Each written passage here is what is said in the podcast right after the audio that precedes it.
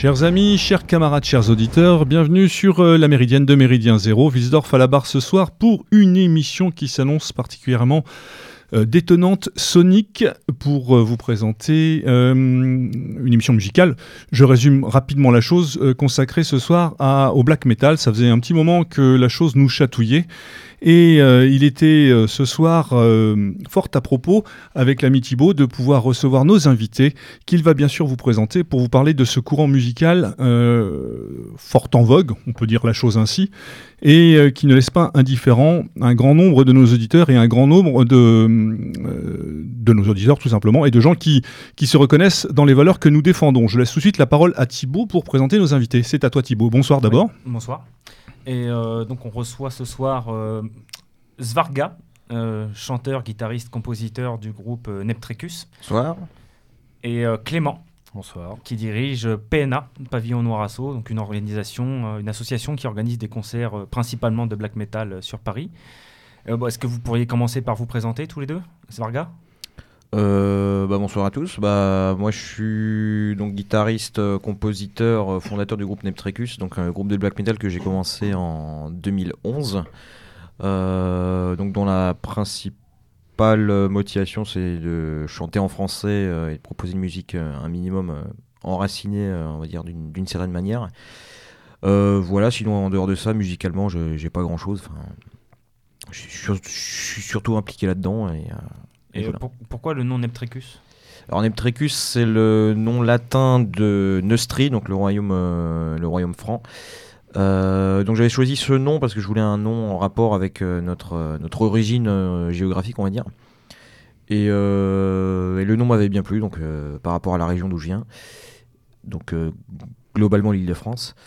Et j'avais choisi donc le, le patronyme latin aussi euh, en référence à le, comment dire, aux, comment dire, aux, influences euh, romaines qu'il y a eu euh, dans l'histoire française en fait. D'accord. Pour l'instant, avec Neptrecus, tu as publié, publié, tu as sorti deux albums, donc L'aube du déclin et Frères de sang. Et est-ce que tu peux nous, nous, parler un petit peu des, des thèmes qui t'ont inspiré et de, des sujets que tu abordes sur les deux? Alors, l'aube du déclin. Alors, sur les deux albums, c'est pas moi qui ai écrit les paroles, c'était un ancien membre euh, du groupe qui est plus là maintenant. Euh, donc, l'aube du déclin, l'idée de l'album globalement, c'était une sorte de fresque chronologique, principalement ancrée dans l'Antiquité. Donc, ça abordait euh, la Gaule antique, la Rome antique, la Grèce antique, principalement. D'un point de vue assez mythologique, quand même, un petit peu historique. Et euh, c'était l'idée, enfin le, fil euh, directeur de l'album, c'était hum, l'idée de cycle en fait. C'est-à-dire la, comment dire, hum, une civilisation qui, naît, qui, grandit, qui, s'étend et qui finit par, euh, par devenir décadente, qui finit par s'éteindre en fait. Tout ça, voilà, fait dans une, comment dire, sous un angle un petit peu mythologique, d'où la forme de, cycle en fait. Euh, on aborde un petit peu aussi le Moyen Âge dans, cet album. Et euh, donc l'aube du déclin, c'est le titre en lui-même, c'était par rapport plus à l'époque dans laquelle on vit euh, directement, dans un petit clin d'œil, même si on n'est pas, même si parler du présent, ça me plaît pas beaucoup. C'était un petit peu l'idée de parler du passé pour, pour mieux cracher sur le présent, on va dire. Est-ce que, est que, alors moi dans, cette émission, je vais intervenir comme, euh, comme le béotien de service. Euh, je ne connais pas le black metal, loin s'en faut, et j'avoue que j'ai plus que des lacunes sur le sujet, donc euh, je vais intervenir sur, avec des questions qui peuvent parfois sembler peut-être un peu décalées, mais qui ont à mon sens leur importance, comme toute personne qui écoutera cette émission, savoir que on est quand même face à, ce qu'on appelle en Angleterre, enfin dans le, dans le monde anglo-saxon, une, une subculture, une sous-culture euh, de la musique métal. Est-ce que, pour revenir à ce que tu disais, euh, au niveau des références musicales, enfin des références, est-ce que l'histoire est quelque chose qu'on retrouve fréquemment dans, le black metal? Est-ce que c'est quelque chose de forcément nécessaire de renvoyer un cadre historique et de renvoyer des époques bien précises? Est Ou est-ce que c'est, parce qu'on en parlera, on, verra tout à l'heure, je pense, les spécificités à la fois musicales, euh, métapolitique, on l'a dit euh, d'une certaine manière. Euh, mais est-ce que les préoccupations Neptricus, c'est des choses qu'on retrouve chez, nombre de groupes de black metal? Alors nous, on va dire dans Imtricus, les, les préoccupations euh, historico-mythologiques, pardon, c'est c'est pas la majorité des groupes quand même.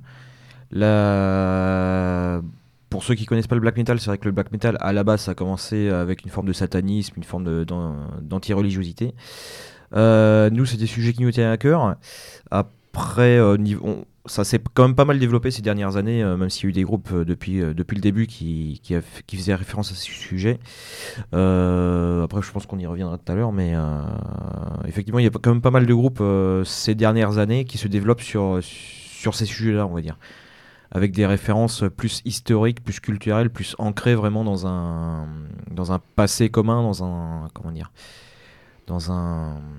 Mais c'est quoi? C'est un attachement à une forme d'imagerie, euh, de, de, comment dirais-je, de, de sociétés passées qui pourraient être sublimées et qui peuvent être une source d'inspiration? Tu le disais tout à l'heure, pour mieux cracher sur la modernité. Est-ce que ça, c'est quelque chose qu'on retrouve aussi euh, de manière assez, assez fréquente dans le black metal? Alors oui, il y, y, a toujours de toute façon dans le, dans le black metal, mais j'ai envie de dire pas que, une, sorte de, une certaine forme d'idéalisation du passé évidemment. Hein. Après, c'est un outre, enfin c'est, on parle pas tellement de faits en eux-mêmes, on parle plus de, valeurs en fait, de, vraiment de, ce qui fondait en fait le, tissu social, qui, pour moi, enfin pour nous, pour beaucoup de monde, euh, on fait le même constat, qui, sont perdus aujourd'hui.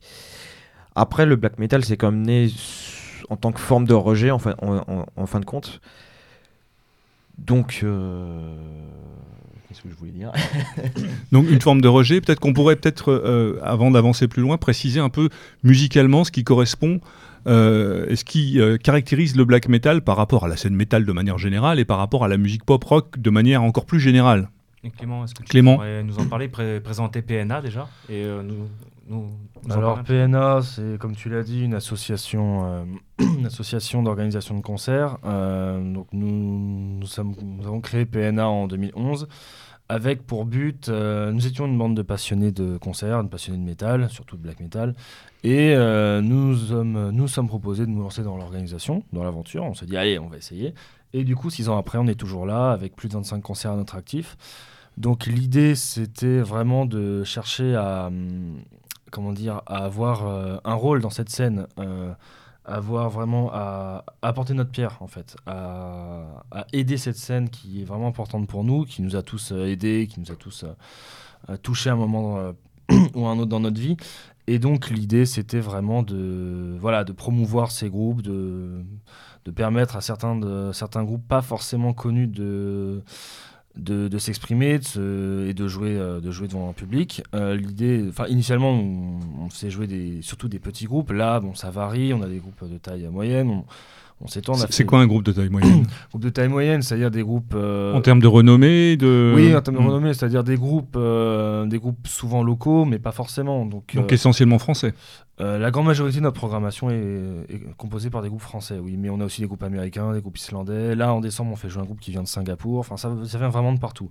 Mais toujours autant que possible, nous essayons de casser des, petits groupes français pour toujours valoriser leurs travaux. Voilà, valoriser la scène française, parce qu'après hmm. tout.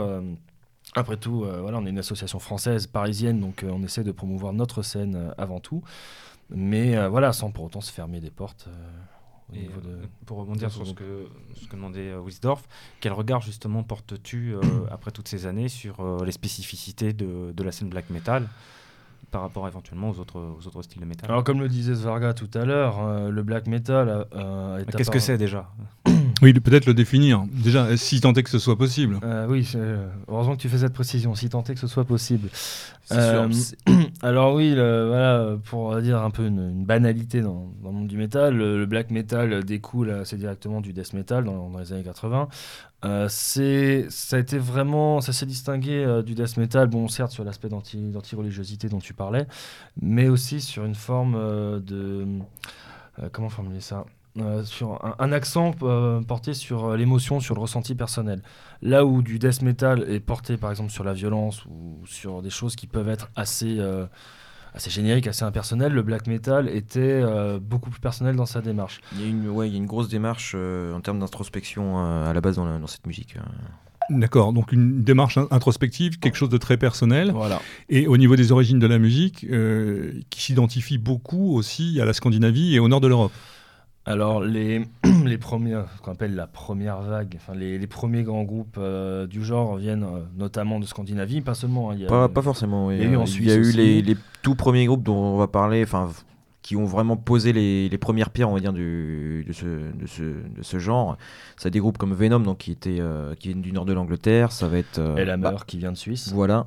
Ça va être Bathory, bon, qui venait de Suède pour le coup. Donc c'est le nord de l'Europe. voilà, mais c'est vrai que euh, ce voilà, les, les groupes qui ont vraiment posé, euh, on va dire, le. Bon, j'aime pas trop ce terme, mais poser le cadre de ce, que, de ce qui deviendra le black metal, des groupes comme euh, Mayhem, Darkthrone, euh, Burzum, des groupes comme ça, étaient dans leur grande majorité norvégiens, suédois, qui venaient de- du nord de l'Europe. Donc c'est effectivement là-bas surtout que ça s'est développé dans un premier temps.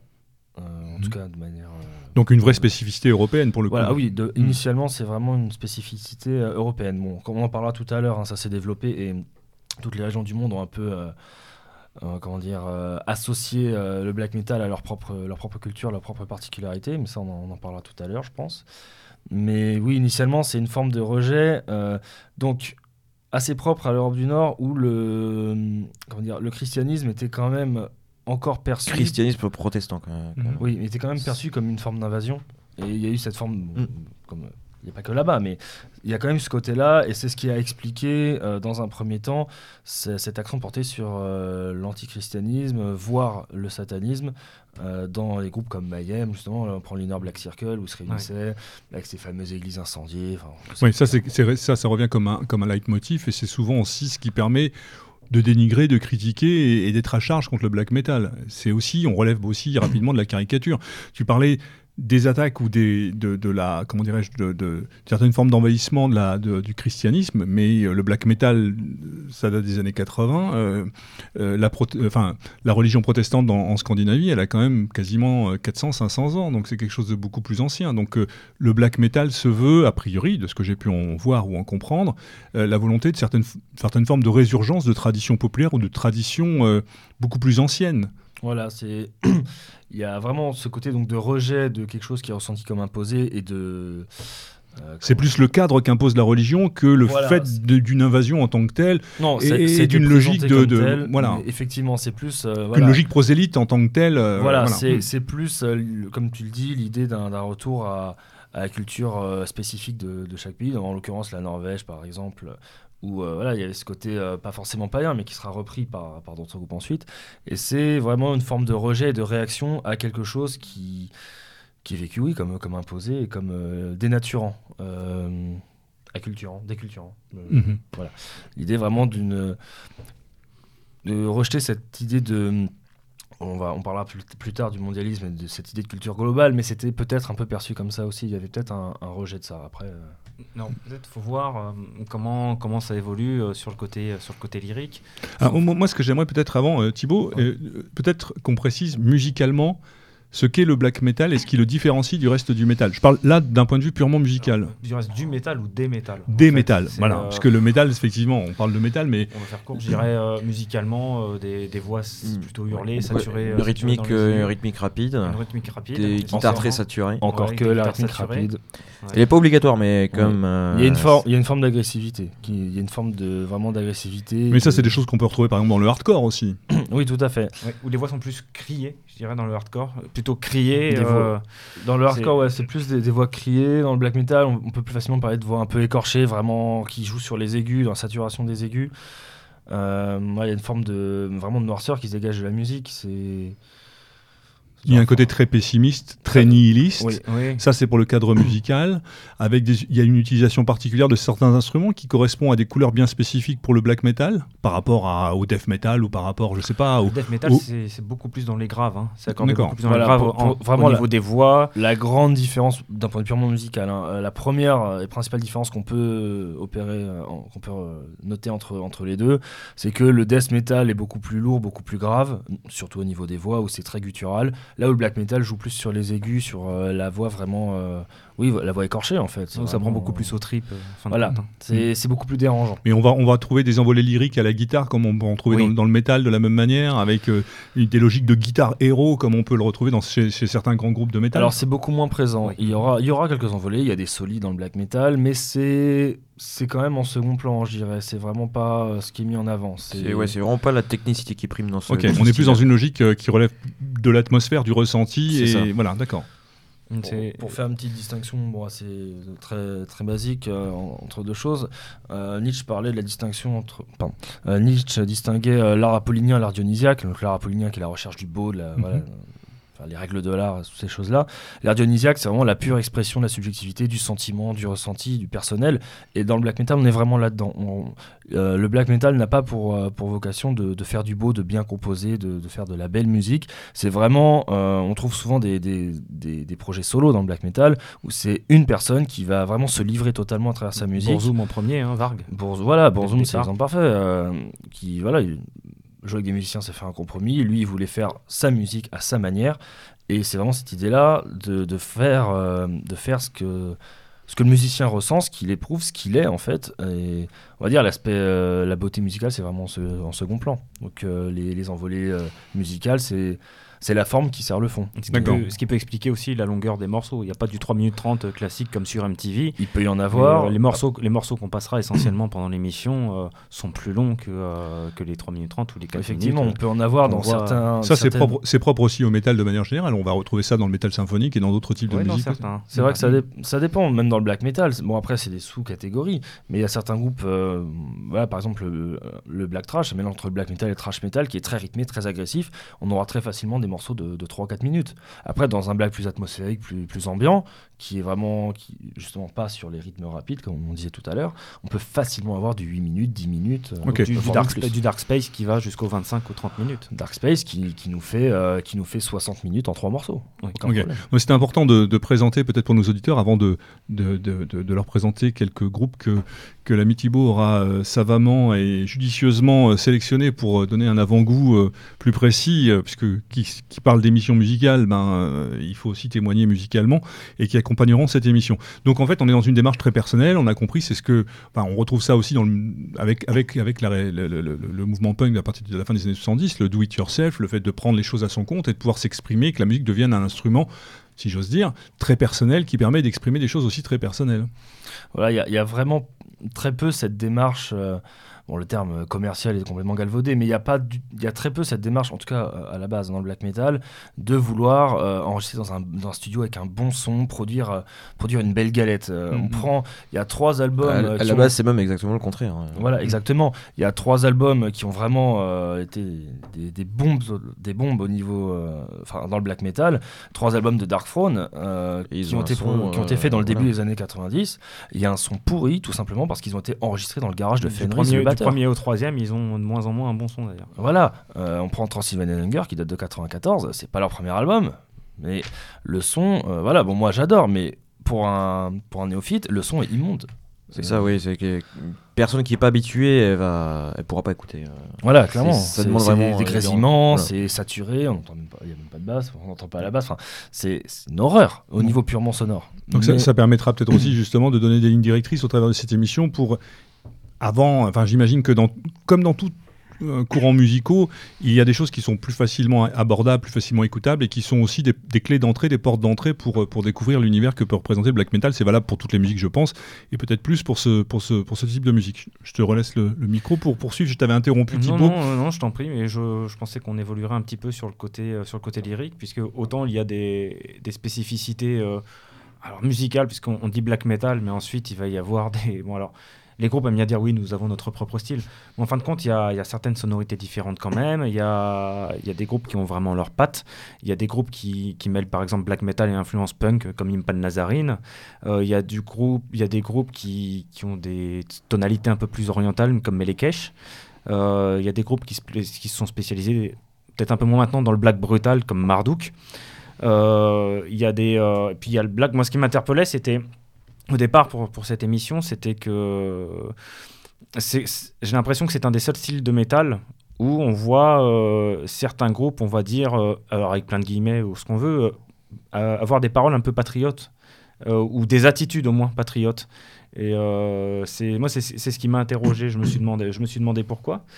Et même si c'est pas tout le temps revendiqué. je pensais même pas de Nazarine. ils ont, là, ils viennent de rééditer leur album Suomi Finland Perkelé pour, pour fêter les, les 100 ans d'indépendance de la Finlande. Ils ont fait un album aussi qui s'appelle Pro Patria Finlandia. Il bah, y, a des groupes comme Eptrecus qui, sont, qui sont très patriotes. Il y a comme Crystalis aussi, où Sébastien devait être avec nous. Il n'a il a pas, pu se, a pas pu se libérer, mais Crystalis est aussi un groupe très, très patriote, me semble-t-il. Euh, il y, a, même Varg à sa, à sa, manière, on va dire. Euh, qu'est-ce qui fait que euh, qu'est-ce qui fait que dans le black metal même des groupes comme Nocturnal Mortum enfin je pourrais continuer avec la liste il y en a sûrement d'autres mais qu'est-ce qui fait que dans le dans le black metal, il y a cette spécificité. Donc, on en discutait un petit peu euh, avant l'émission. Et je me disais qu'en fin de compte, le fait que ce soit, euh, que ce soit des voix qui soient hurlées euh, de cette manière et que ce soit des guitares assez saturées vers les aigus permettait peut-être d'exprimer un peu plus ce qui était la colère. Quand on est en colère, on va pas pousser un, un cri guttural ou euh, quand on a vraiment un cri de rage, on va pousser un cri vers les aigus. Et peut-être que le fait hum, qu'il y ait des, en plus de, en plus de la musicalité ou du parcours personnel de Varg, par exemple, euh, peut-être que ce soit musicalement tourné comme ça vers les aigus, et ce qui se rapprocherait le plus d'un cri de colère, ou un peu comme dans le hardcore, est-ce qui a pu euh, contribuer à ramener certaines positions qui étaient, on va dire, de rejet ou de colère. Donc dans certains cas, euh, on va dire le satanisme comme rejet, ou le nihilisme comme rejet de la religion ou le rejet de tout, ou même le côté euh, plus patriote au sens large, mais comme rejet de, euh, on va dire, de... De, tout ce qui est mondialisme ou globalisme aujourd'hui. C'est-à-dire qu'on disait aussi que le, le, black metal, c'est l'expression d'un négatif, mais si c'est l'expression d'un négatif par rapport à une situation globale qui est elle-même négative, c'est peut-être pas forcément si négatif que ça, et au contraire, il y a peut-être peut quelques aspects positifs dans tout ça. Et c'est pas de la pure destruction, mais c'est en fait une réaction, euh, une réaction à, beaucoup de choses, face à beaucoup de choses qui ne, qui, euh, dire, qui ne vont pas du tout. Je pense à, je pense à Nocturnal Mortum, par exemple, une chanson qu'on passera tout à l'heure, euh, en hommage à l'Ukraine. qu'est-ce, que, qu'est-ce que vous en pensez? C'est un sujet très vaste, déjà. pour revenir à ce que tu disais par rapport au patriotisme, alors, je dirais pas que j'en suis certain parce que je pense que chacun, dans la mesure où c'est très introspectif, je pense que chacun a ses raisons en fait. Après, justement, au niveau de l'introspection, je pense que pour certaines personnes dont je fais partie, ça réveille un côté, euh, comment dire, comment dire, un côté, le, côté ancestral, le côté euh, un certain atavisme en fait. Tu vois.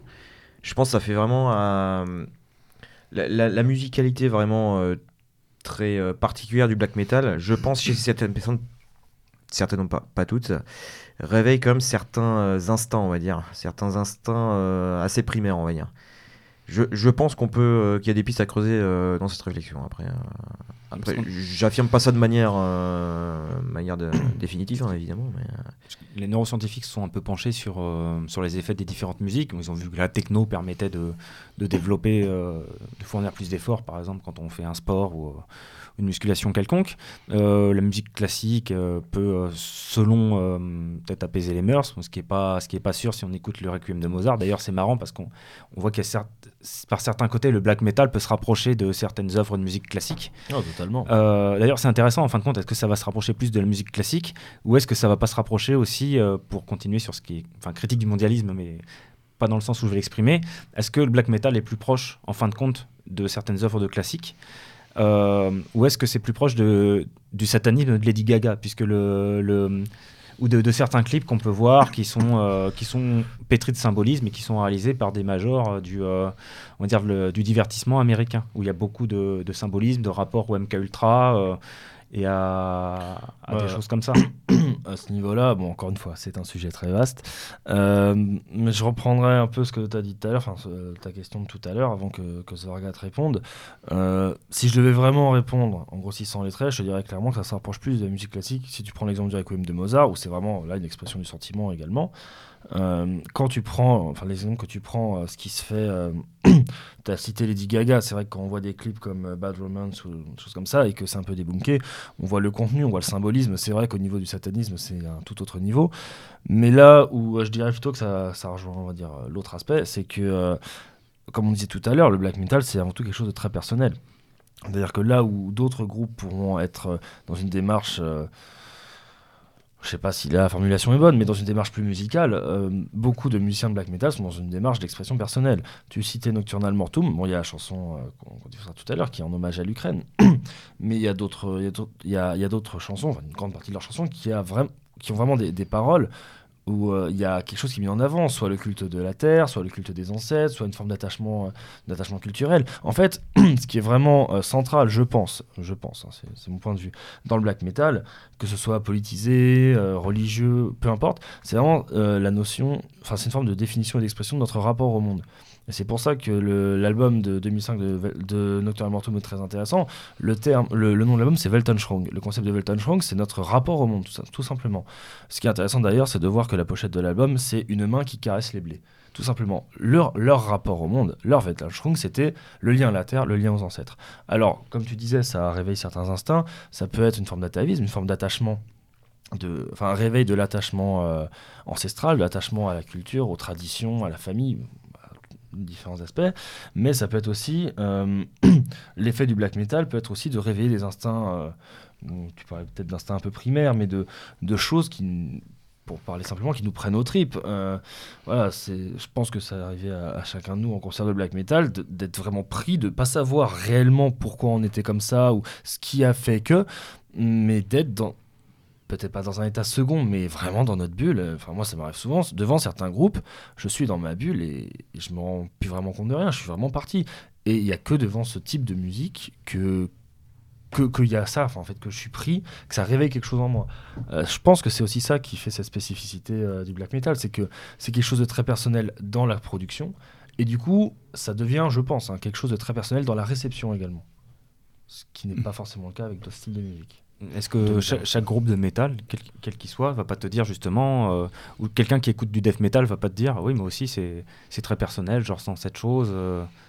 Oui, probablement. Probablement. Euh, probablement. Après, encore une fois, je livre mon avis et mon ressenti sur la chose. Non, mais il y, a cette démarche très personnelle et ce rapport très particulier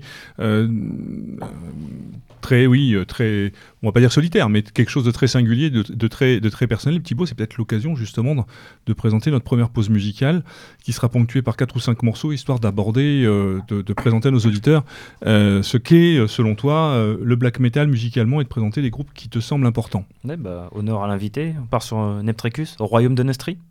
Eh ben, c'est parti. Peut-être nous présenter le morceau en deux minutes. Alors, Royaume de Nestri, donc c'est un, un, des morceaux phares de Neptrecus. Donc c'est globalement c'est une, euh, une, sorte d'ode en fait à la France, enfin au royaume de Neustrie euh, en l'occurrence, où on évoque Charlemagne euh, par exemple, on évoque voilà, ça reste assez poétique on va dire, c'est pas une approche, c'est une approche assez historique mais en même temps assez poétique. et c'est un morceau d'un point de vue strictement musical qui est comme beaucoup plus lent et beaucoup plus contrasté que d'autres morceaux qu'on peut avoir en fait.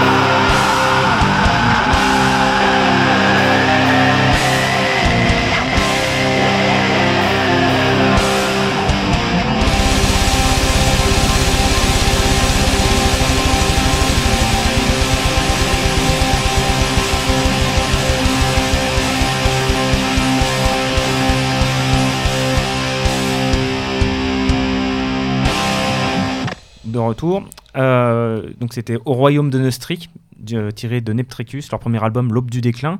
Est-ce que tu pourrais parler de ton deuxième album un petit peu, Frères de sang? Alors, deuxième album, euh, par rapport au premier, euh, sur la thématique, il est complètement différent. Alors, Frères de sang, la théma... Alors, contrairement euh, à l'Aube du déclin qui suivait vraiment une, euh, une logique euh, chronologique, on va dire, euh, Frères de sang, c'est comment dire, c'est une évocation en plusieurs morceaux euh, de, la, rivalité franco-allemande entre 1870 et 1918. Donc en gros entre la guerre franco-prussienne et la Première Guerre mondiale. Donc c'est vraiment l'aspect, euh, comment dire, l'aspect fratricide de, ces guerres qui est abordé. l'aspect euh, l'aspect sanglant, on va dire, l'aspect vraiment humainement dégueulasse qui est qu'ont pu connaître les gens de cette époque. Et tout, l'album est vraiment euh, centré là-dessus, euh, avec euh, pour le coup le, son de l'album est beaucoup plus froid. Il y a un côté beaucoup plus industriel entre guillemets, dire dans le son, dans la, pochette de l'album que j'ai voulu par rapport pour les, morceaux qui abordent la, Première Guerre mondiale par rapport à on va le début d'une certaine manière de l'industrialisation de la guerre. Et voilà, donc c'est une évocation en, plusieurs morceaux de, ce, enfin de, de ces conflits, on va dire, de ce, de ce rapport entre, entre deux peuples euh, finalement frères de sang, qui, mais qui, euh, qui au final euh, sont vraiment bien foutus sur la gueule. Alors qu'on sait tous que, que le véritable ennemi du français, c'est l'anglais. D'accord. D'où, ce, que tu, ce dont tu parlais déjà dans, dans le morceau Old Alliance, dans le. Voilà, dans le premier- exactement. tu peux en- tu peux en parler. Elle n'est pas, elle est pas si connue que ça, j'ai l'impression, cette Old Alliance. Est-ce que, AULD, est-ce que tu pourras, en, tu pourras en parler un peu? C'est, je crois, une alliance entre l'Écosse et la France, c'est ça? Entre Contre l'Angleterre? l'Écosse, euh, la France et la Norvège. euh, Alors j'ai plus, j'ai pas mes notes. donc en, en gros au XVIIIe siècle, donc euh, pour contrer l'Angleterre. euh, grosso modo, bon, je fais vite. Mais- elle n'a jamais été rompue, je crois. Non, D'ailleurs. officiellement, non. euh, officiellement, elle court toujours. hein, donc, euh, donc techniquement, euh, Musicalement, Neptricus, c'est quoi? C'est euh, guitare, basse, batterie et chant? Euh, deux guitares, une basse, une batterie et puis du chant. Oui. Deux guitares, c'est- un format assez classique pour le black metal, ça Deux guitares, basse, batterie? Oui, c'est assez classique. on a, on a rarement des claviers ou c'est des choses qu'on peut trouver Ah, également? ah, non, on peut en a. trouver. euh, Il y a surtout un genre bon, qui est quand même euh, beaucoup plus en retrait hein, de nos jours, mais surtout qui se développait surtout dans les années 90 avec des groupes comme euh, Cradle of Filth ou Dimmu Borgir. par exemple, qui était le black Emperor. metal- Emperor, bien sûr, avec le black metal symphonique où le clavier était très présent. Euh, maintenant, c'est quand même beaucoup moins présent, mais on peut toujours euh, en avoir par moment dans des groupes euh, assez atmosphériques qui jouent plus sur l'ambiance que sur, que sur la violence, hein, pour parler simplement. Mais euh, on peut avoir d'autres instruments. Mais c'est vrai que le format classique, c'est une à deux guitares, une basse, une batterie et un vocaliste. D'accord, deux guitares parce que l'idée c'est d'avoir un mur de son ou euh, deux guitares parce que. Bah, bon, euh, c'est peut-être toi qui m'es placé pour en parler, mais l'idée c'est d'avoir un soliste un et un- Et une un rythmique. Ça d'accord. dépend, ça dépend. ça- bah, après, ça, ça dépend des groupes. hein. Nous, dans Trecus, l'idée à la base, c'est de. Alors, pour la scène où effectivement ça permet d'avoir un mur de son un peu plus conséquent. Euh, après, en termes vraiment de composition, c'est aussi pour jouer sur le vraiment sur la, dualité des, gui- des guitares. hein.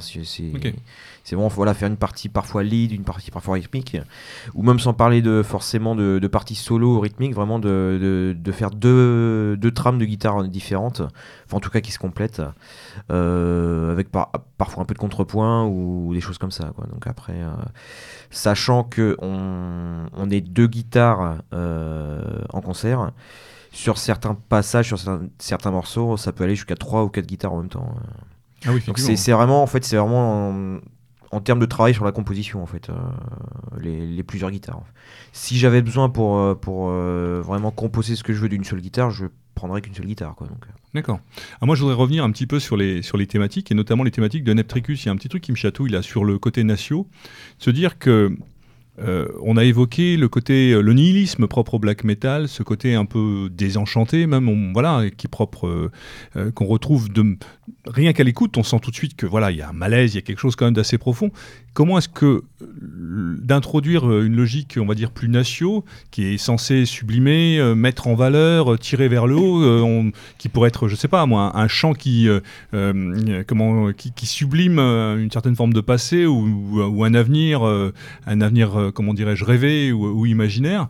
Comment est-ce que dans le black metal, on peut concilier à la fois ce nihilisme et, et cette idée d'une certaine forme de nationalisme qui, qui se veut pourtant, euh, le nationalisme, ça pourrait être quelque chose de beaucoup plus enjoué ou de beaucoup plus euh, gai, vers, euh, euh, qui tend à, à tirer les gens vers quelque chose vers le haut, alors que des fois avec le black metal, on a quand même l'impression qu'on cette logique un peu décadente, propre à cette musique. Alors, je, décadente, je précise, c'est pas forcément péjoratif dans, dans, dans ma bouche, mais qui, qui tire un peu plus vers le bas, là où on attendrait peut-être que ça tire vers le haut. Un peu où on- fataliste. Voilà, c'est ça, oui. Bah, je- ça, je sais pas, pense- je, me- je je me pense- trompe, mais ouais. peut-être, mais. euh, ça je pense c'est un des gros paradoxes du black metal mhm. qui, qui est comme très présent dans beaucoup de groupes. C'est c'est vrai que c'est dur à exprimer parce que c'est euh, je je pense déjà c'est propre à chacun et je pense aussi c'est une euh, la, la violence de cette musique c'est un peu une réaction à la violence du, du monde qu'on a autour de, de Mhm. nous c'est vraiment un des pour moi en tout cas, euh, personnellement et pour certaines personnes euh, qui sont dans ce milieu, c'est un des derniers, on va dire, bastions mentaux, on va dire, le, black metal contre, contre ce monde en fait. Et euh, je pense que c'est vrai que face à un monde qui tend toujours à nous, à nous uniformiser, à nous. vraiment nous- en un sens, hein, à nous réduire à, des petites, à de simples monades pulsionnelles qui, qui, sont vraiment limitées, euh, on va dire, à l'aspect émotionnel. Voilà, peut reprendre euh, l'idée de sous-sol de l'homme, hein, euh, qui a chez Nietzsche. Et euh, il y a une idée similaire chez Vola, il me semble. Enfin, Ouais, bon, chez Vola. Voilà. Non, mais chez Nietzsche aussi, il y a cette idée-là. Mais euh, voilà, c'est peut-être cette idée face de, de réaction face à quelque chose qui tend à nous uniformiser, à, à faire qu'on soit tous les mêmes euh, sans aucune aspérité.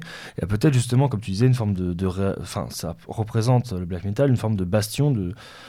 Oui, de résistance, de, comme une forteresse en fait, où on pourrait euh, résister à cette, euh, à cette uniformisation. Justement, dans, dans le mouvement nationaliste tel qu'on peut aussi parfois l'imaginer ou voir le caricaturer, on peut trouver aussi cette espèce d'uniformisation. Et c'est pas du tout, quand je vous vois là tous les deux ce soir, on n'a pas du tout l'impression que vous êtes dans une logique d'uniformisation justement par rapport à ça. Quoi. Donc c'est propre aussi au black metal par rapport à cette idée qu'on peut se faire d'une certaine forme de nationalisme. Alors, ce qu'il faut voir On aussi- est à rebours d'une certaine manière.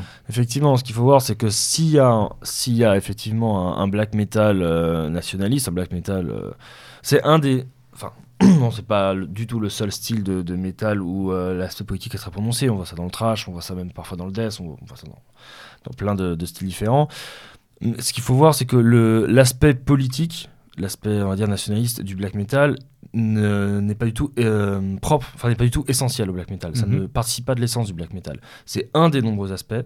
Euh, après, effectivement, comme disait Svarga, c'est un des nombreux, un des nombreux paradoxes entre euh, justement ce que tu disais, c'est d'un côté ce côté purement négatif, décadent au sens, oui, au sens nihiliste, parfois fataliste, et de l'autre côté, enfin, d'un côté donc le désespoir, tout sentiment négatif qu'on peut éprouver, euh, ce qui est très présent dans le black metal du coup, et de l'autre côté cette idée de, oui, de promotion, de, de construction de valeurs, de construction de, soit de, hum, comment dire, le fait de, de louer ou de vanter un passé, euh, un âge d'or lumineux pour faire simple, hein, chose comme ça. Après, je sais que dans certains cas, enfin, dans mon cas personnellement, et je sais que je pense qu'il y a d'autres cas euh, que je pense pouvoir citer après. euh, moi, il y a quand même une. Alors, tu parlais de, de Nietzsche tout à l'heure par rapport à une recherche d'esthétique. Euh, Il y a quand même une certaine. Dans mon cas personnellement, euh, il y a quand même une recherche esthétique euh, aussi dans ce, dans, ce, dans ce style de musique. Euh, alors, effectivement, pour, on dire, pour le, le commun des mortels, ça paraît une musique très, très agressive, très limite inécoutable. Pour mon oreille à moi, euh, c'est tout le contraire. Mhm. Et quand je vais composer, justement, je vais, je vais chercher des harmonies, je vais chercher des accords, je vais chercher des, voilà, des, des rythmiques, je vais chercher des choses qui, pour moi, au final, vont. Quand je, quand je les, les- par exemple, les deux albums que j'ai composés, au final, je me dis, j'ai composé quelque chose de. Comment dire Qui, pour moi, est entre guillemets harmonieux, de mon point de vue. Donc, c'est un esthétisme, on va dire, euh, très, euh, voilà, très nihiliste, très. euh, décadent, on va dire d'une certaine manière. C'est pas le, c'est pas l'est- l'esthétisme classique tel qu'on peut, tel qu'on, tel qu'on le concevra. Après, en, en recherche esthétique, par exemple, on peut citer euh, des groupes au ni- au niveau de la scène française. Moi, je citerais par exemple un groupe qui s'appelle Descode Society. Alors, c'est un groupe très très brutal d'un côté, Mais assez symphonique quand même. mais avec un côté symphonique, on va dire très prononcé, et même dans le, dans le jeu de guitare qui cherche énormément sur les mélodies, sur les contrepoints, et qui on, on sent vraiment une, euh, une influence de la musique classique.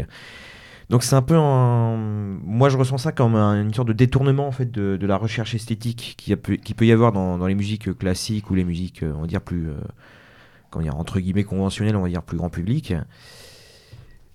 Donc voilà, après ça, ça reste du ressenti quand même. Quoi. Euh, Oui, après, euh, enfin, juste pour clarifier, quand je disais ça, évidemment, euh, je me suis peut-être mal exprimé. L'idée, c'était pas de dire qu'il n'y a aucune recherche esthétique. C'était de- Non, non, mais loin de moi, Voilà. voilà, voilà, on est d'accord. que, que l'aspect euh, l'aspect, euh, expression personnelle était premier par rapport à la recherche esth- esthétique. Et effectivement, après, on peut voir un certain bon nombre de groupes qui ont une recherche esthétique. On prend toujours dans la scène française, on prend des groupes comme Bluetooth Nord, qui sont qui est un des plus gros groupes français, euh, qui, qui a des albums euh, bon, très atmosphériques. Au niveau, au niveau purement musical, c'est c'est juste magnifique. Mhm. On prend euh, des groupes comme Mortum, il y, a, bon, il y a un message qui est assez fort, on pourra en parler plus tard, mais euh, On on ne est... peut en parler maintenant. Oui, bon, voilà, parler un-. Oui, justement, moi j'aimerais qu'on parle des, messages, justement, parce mais, que mais il y, a- il y a juste un, un aspect, enfin au niveau de l'aspect purement musical, de l'aspect esthétique, euh, jamais je n'ai entendu un album aussi parfait. À mes, à mes oreilles, hein, euh, que The Voice of Steel de Mortum qui date de 2011. Euh, non, 2009, oula, 2009, oula. Pardonnez-moi, je suis fatigué. Mais euh, voilà. Dix coups de fouet. hein 10 coups de fouet. D'accord. Euh, voilà, de, 2009. euh, c'est voilà, comme ça que ça se paye dans le black metal. tout à fait. C'est sa manière de dire qu'on aime les gens. on aime ça. Mais euh, il y a une forme de masochisme dans le black metal. Mais plus sérieusement, voilà, cet album, d'un point de vue purement musical, est, euh, est une perle. Il est absolument magnifique. Et Tu dis, il y a, il y a une forme de masochisme, mais euh, pour envoyer sur l'aspect euh, parole et thème, est-ce qu'il n'y a pas un côté un peu, mine de rien, euh, malgré tout conformiste? Euh, Comment évolue la, quel, quel regard est-ce que vous portez sur la scène? Je veux dire, aujourd'hui, vous voyez des, des groupes qui se la disent euh, satanistes ou anti-chrétiens, c'est un petit peu tiré sur une, ambul- une ambulance. Enfin, Ouais, moi, c'est toujours la même religion. C'est un sujet qui- très qui vaste euh, et c'est dangereux de nous lancer Euh, là-dessus. Oui, oui, Bah, mais pour- après, le, le black metal, c'est, c'est- pour moi, c'est une scène vraiment très éclatée. Je veux dire, d'un, point de vue déjà géographique et d'un point de vue même, euh, comment dire, euh, Au niveau du euh, ressenti, ouais, au niveau de la vision des choses. je- euh, au niveau des thématiques, au niveau oui, vraiment du- justement, les thématiques, moi, de ça- la démarche, c'est, c'est vraiment une scène très éclatée avec des groupes. Oui, mais elle est devenue très éclatée, puisque visiblement, dès le départ, enfin, à l'origine du mouvement dans les années 80, c'est quand même très ciblé déjà géographiquement et ensuite au niveau des thèmes, puisqu'on va retrouver euh, dans des sous-genres notamment euh, du black metal, le metal viking par exemple, est-ce que ça fait partie ou pas du black metal, mais avec tous ces groupes scandinaves, j'y reviens, euh, des thématiques qui renvoient à la mythologie, aux mythologies nordiques et des choses comme ça, à des valeurs de l'individu, du combattant, du guerrier, des choses comme ça. Moi- je pense en fait toutes ces thématiques étaient déjà contenues dans les tout premiers groupes en fait. C'était un peu- ah, comment dire, il y, a il y avait un peu la logique du Big Bang en fait. C'est bon, c'est un peu un gros mot, hein, mais mais euh, on prend par exemple un groupe comme Battery qui a commencé euh, avec les Proselytums sur des thématiques voilà sataniques, euh, anti-religieuses Et qui, et qui a glissé tout seul à la, à la fin des années 80, hein, qui a commencé à glisser sur des thématiques plus euh, orientées, voilà, vikings, scandinaves, vraiment la mythologique. Donc je pense que tout ça, au fond, c'était contenu déjà plus ou moins dans le Mais c'était sans doute contenu. dans euh, les dans les prototypes entre guillemets euh, du, du genre. Et ça, ça s'est développé. En, enfin moi c'est comme ça que je vois la chose. hein. Ça, ça a simplement fini par se développer dans plusieurs branches différentes, avec des démarches plus ou moins sincères, des démarches plus ou moins euh, approfondies, plus ou moins euh, recherchées euh, et au final plus ou moins intéressantes. pourquoi plus ou moins sincère Tu, euh, Est-ce que vous voyez de l'opportunisme dans le Oh bah clairement. euh, oui, Ah ouais clairement, quand, quand on voit. Il y en a qui espèrent faire carrière dans le black metal. quand Bien on sûr. voit le succès, quand Il y en a qui croient. Quand on voit l'effet de, l'e- quand on voit l'effet de mode, euh, l'effet que de mode de- que, que subit. enfin, Est-ce que clairement l'underground n'était pas devenu une mode? Est-ce que c'est pas, euh, on n'a pas affaire à des clones? Bah, c'est, il est clair qu'aujourd'hui, je pense qu'on sera tous d'accord là-dessus. euh, aujourd'hui, c'est à la mode de- d'être euh, d'être underground, quoi. Enfin, on est black metal, on n'aime pas les gens, on rejette tout, et du coup, on va tous voir les mêmes groupes, euh, on achète tous les mêmes patchs, les mêmes t-shirts, les mêmes CD. Donc, euh, faut voir quand même. Il y a un aspect très conformiste dans le black metal, hein. au niveau, ne serait-ce qu'au niveau euh, de l'apparence, au niveau euh, des achats. Euh, J'ai jamais vu un public qui achetait autant de, excusez-moi le terme anglais, hein, de merchandising que les blackeux.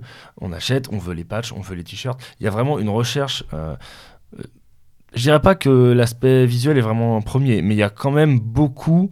Encore une fois, bon, c'est- c'est éclaté. Hein, c'est Bah, après, c'est devenu un. Mais ça, ce que outre pas- un milieu que c'est- musical, c'est devenu un milieu euh, plus ou moins humain, avec Ouais, ses voilà. codes, avec ses. Voilà. c'est c'est propre à tous les mouvements, les mouvements musicaux et mouvements de mode, et qui renvoient à, à un type de musique bien particulier. Et euh, c'est pas propre. Alors après, euh, le fait d'être dans une dans une sous-division euh, musicale qui, euh, comment dirais-je, euh, relativement confidentielle, parce que mais c'est pas non plus péjoratif de parler de, de ça, parce que ça, je pense qu'aussi euh, dans le black metal comme dans d'autres courants musicaux, on entretient ce côté confidentiel. Dès qu'on passe un peu euh, la frontière d'une lo- une logique un peu plus commerciale, on devient un traître à la cause et ainsi de suite. Ça, c'est, c'est, enfin, je veux dire, c'est un grand classique. C'est pas un propre au black metal. Mais je veux dire, euh, ce, que, ce que toi tu dis là, je pense qu'on l'a retrouvé dans le mouvement gothique, comme on a pu le retrouver dans le mouvement industriel, comme on, euh, il y a une espèce de Oui, fuite oui, en avant vers une espèce de radicalité permanente. C'est pas propre au black metal. c'est pas propre au black metal, mais il y a quand même, euh, de base, dans, dans ce qu'est le black metal initialement, qui est quand même, euh, comme on disait, hein, bon, comme tu l'as dit, c'est pas propre au black metal, mais on peut très, facilement imaginer euh, le black metaleux qui, qui est dans sa cave ou dans sa chambre, qui compose son truc tout seul et qui, en fait, qui se soucie pas dans un premier temps de, de la manière dont ce qu'il fait va être reçu. Il, produit, il, il exprime ce qu'il a, et après, après il, voit, il voit le résultat. Euh, pour ce que tu disais tout à l'heure, Thibaut, sur cette idée d'opportunisme, cette idée de faire carrière dans le black metal, c'est vrai qu'on on peut voir certains groupes qui reprennent des, schémas euh, vus et revus, et parce que ça marche tout simplement. Euh, Il y, a, certaines, bon c'est comme tous les genres, hein, il y a des effets de mode, il y a des choses qui marchent plus à un moment, moins à un autre, mais il y a vraiment, il y a clairement un opportunisme qui se développe dans le black metal, qui n'est heureusement pas majoritaire, mais qui est quand même très présent. Alors sur cet opportunisme, est-ce que tu peux euh, développer un peu sur le- l'effervescence, on va dire, de la scène ritualiste, en particulier depuis euh, l'album Simonumentum de Despel Omega en 2004 Oula, oula, oula, très très vaste sujet. Alors, euh, euh, si Monumentum. Parce que tu me disais que c'est il y a de plus en plus de groupes en fin de compte qui font du ritualisme. Alors, c'est vrai que. Peut-être que tu peux Définir- présenter oui, le, définir en ce moment, euh, voilà, bon, je, je suis pas vraiment spécialiste du- de la subdivision.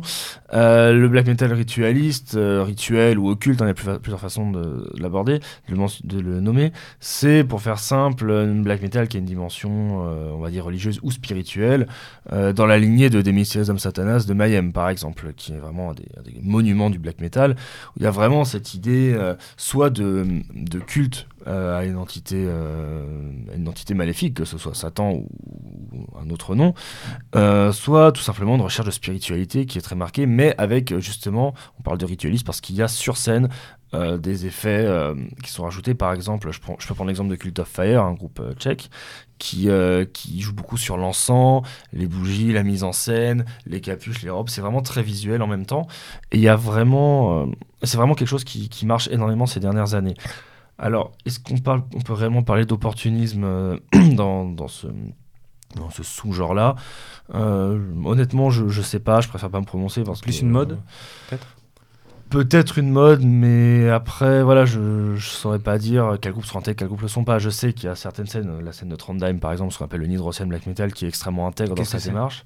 C'est ouais, une ville en Norvège, c'est une scène qui, qui depuis quelques années tourne, très, tourne à plein régime.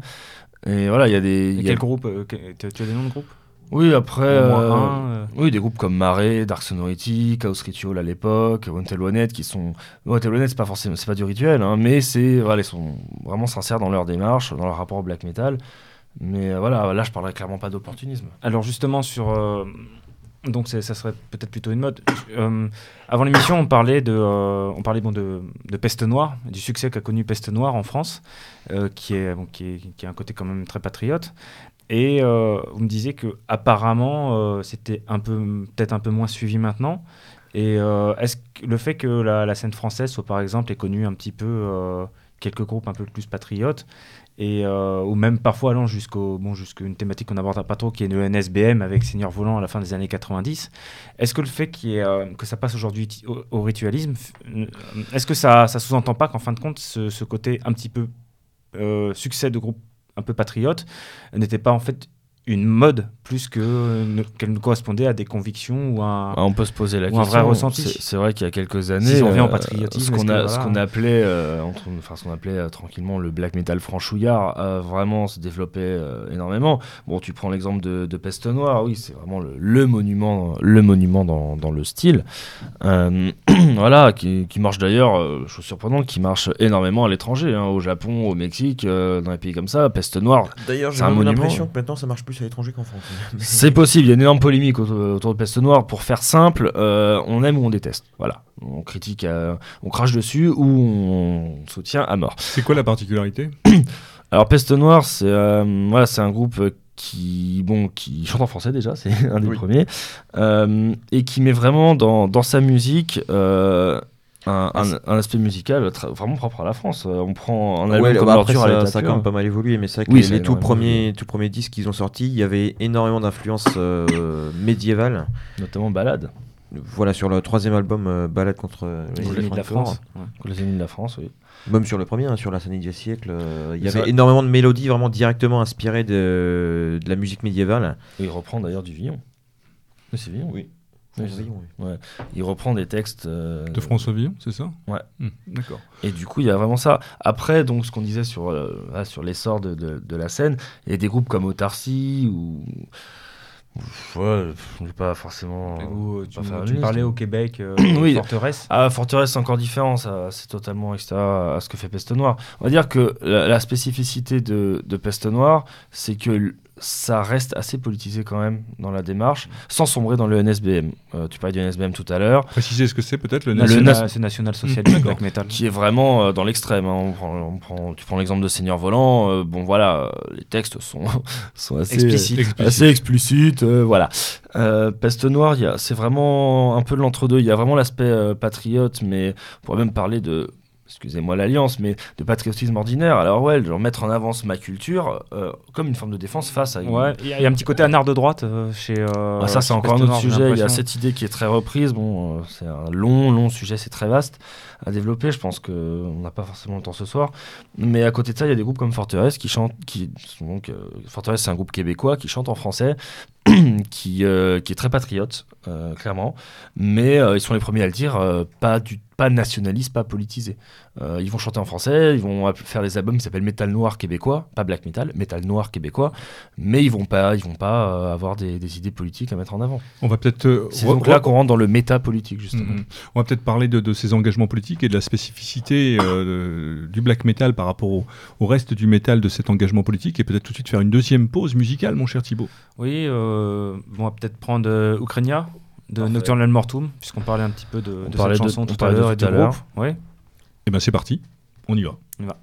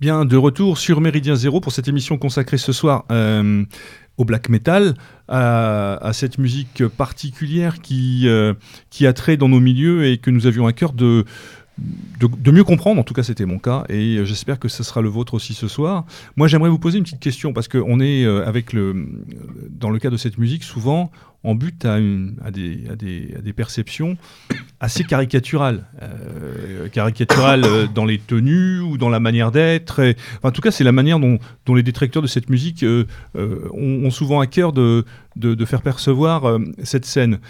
Cette scène, je répète, qui est quand même très particulière. Moi, et notamment par rapport à son prisme, on va dire, politique. Alors, on parlait juste avant la politique et le politique. On a vu que c'est une scène qui est quand même particulièrement engagée euh, à différents niveaux, euh, et notamment euh, autour de certaines idées importantes, d'idées phares au niveau politique. C'est aussi ce qui nous intéresse, parce que le but de la musique, c'est pas uniquement de roucouler en jouant de la guitare, c'est aussi de faire passer des messages et d'affirmer et de revendiquer ce qui nous semble être des valeurs nécessaires et importantes. Est-ce que à ce niveau-là, le black metal, dans cette vision qu'on peut avoir du politique ou telle qu'elle nous est transmise, n'est pas devenue un petit peu caricaturale. Et comment est-ce qu'on pourrait essayer un petit peu de, de décortiquer pour évacuer un petit peu euh, tout ce qui relève effectivement euh, de la caricature et, euh, et de, de, de- de toutes ces, de tous ces clichés qu'on veut faire passer autour de cette scène et de cette musique? Alors effectivement, comme tu l'as dit, ça peut très vite euh, sombrer dans le caricatural. Alors tu parlais tout à l'heure au niveau scénique. Là, je pensais juste à un des, bah, grands noms du, du black metal. On prend un groupe comme Gorgoros euh, sur scène depuis le début. C'est vrai que parfois on se demande si le but n'est pas d'avoir le plus de pics sur soi avec les bracelets à clous que possible sur scène. Euh, parfois, au niveau visuel, ça peut vite tomber dans le caricatural, effectivement. Après, sur l'aspect purement politique, on a mentionné le NSBM tout à l'heure. Le NSBM a, a quelque chose d'intéressant euh, au niveau de sa comment dire de, de l'émotion qui est ressentie. C'est-à-dire que je pense, enfin beaucoup de monde euh, considère ça. Après, ça dépend du ressenti de chacun, mais euh, l'émotion, enfin le sentiment qui est vraiment au cœur du black metal, souvent c'est la haine. Et le NSBM, euh, voilà, diffuse une haine qui est quand même très forte et parfois La haine ou la colère. hein. La haine ou la colère, mais dans le NSBM, il y a quand même une émotion qui est, qui est très forte et qui généralement est assez sincère. Après, effectivement, d'un point de vue euh, politique, tu parlais du politique, euh, voilà, ça sombre assez vite dans le caricatural, hein, on en a déjà parlé. euh, Ça représente quoi le NSBM dans le, dans sur la scène black metal? D'aujourd'hui ou, du, ou des débuts? Ah, De manière générale? En fait, c'est variable. ça, ça reste, ça reste anecdotique. Ah oui non. Ça reste assez anecdotique. Nocturnal Mortum avant était clairement NSBM. Oui.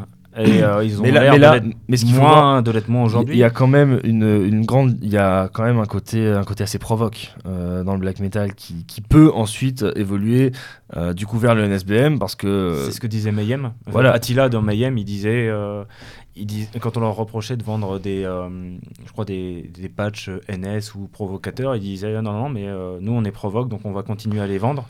Et il, il disait, il disait j'ai rien. Il dit moi je, il dit, je suis pas, je suis pas national socialiste. Il dit je m'interroge sur qui a vraiment financé euh, les nazis. Oui. euh, pour leur permettre de devenir aussi puissants. Mais il dit, il dit, moi je suis pas du tout, mais par contre, on va continuer à le vendre parce qu'on est provoque. mais, Et, mais, euh, euh, et c'est dans l'essence Voilà, il y, a- y ce côté, euh, on va pas se mentir, encore aujourd'hui, le, le NS, tout ce qui est extrême droite, c'est ce qui fait le plus chier, donc ça fait chier, donc on provoque, donc on le fait. Voilà, il y a quand même ce côté qui est très présent.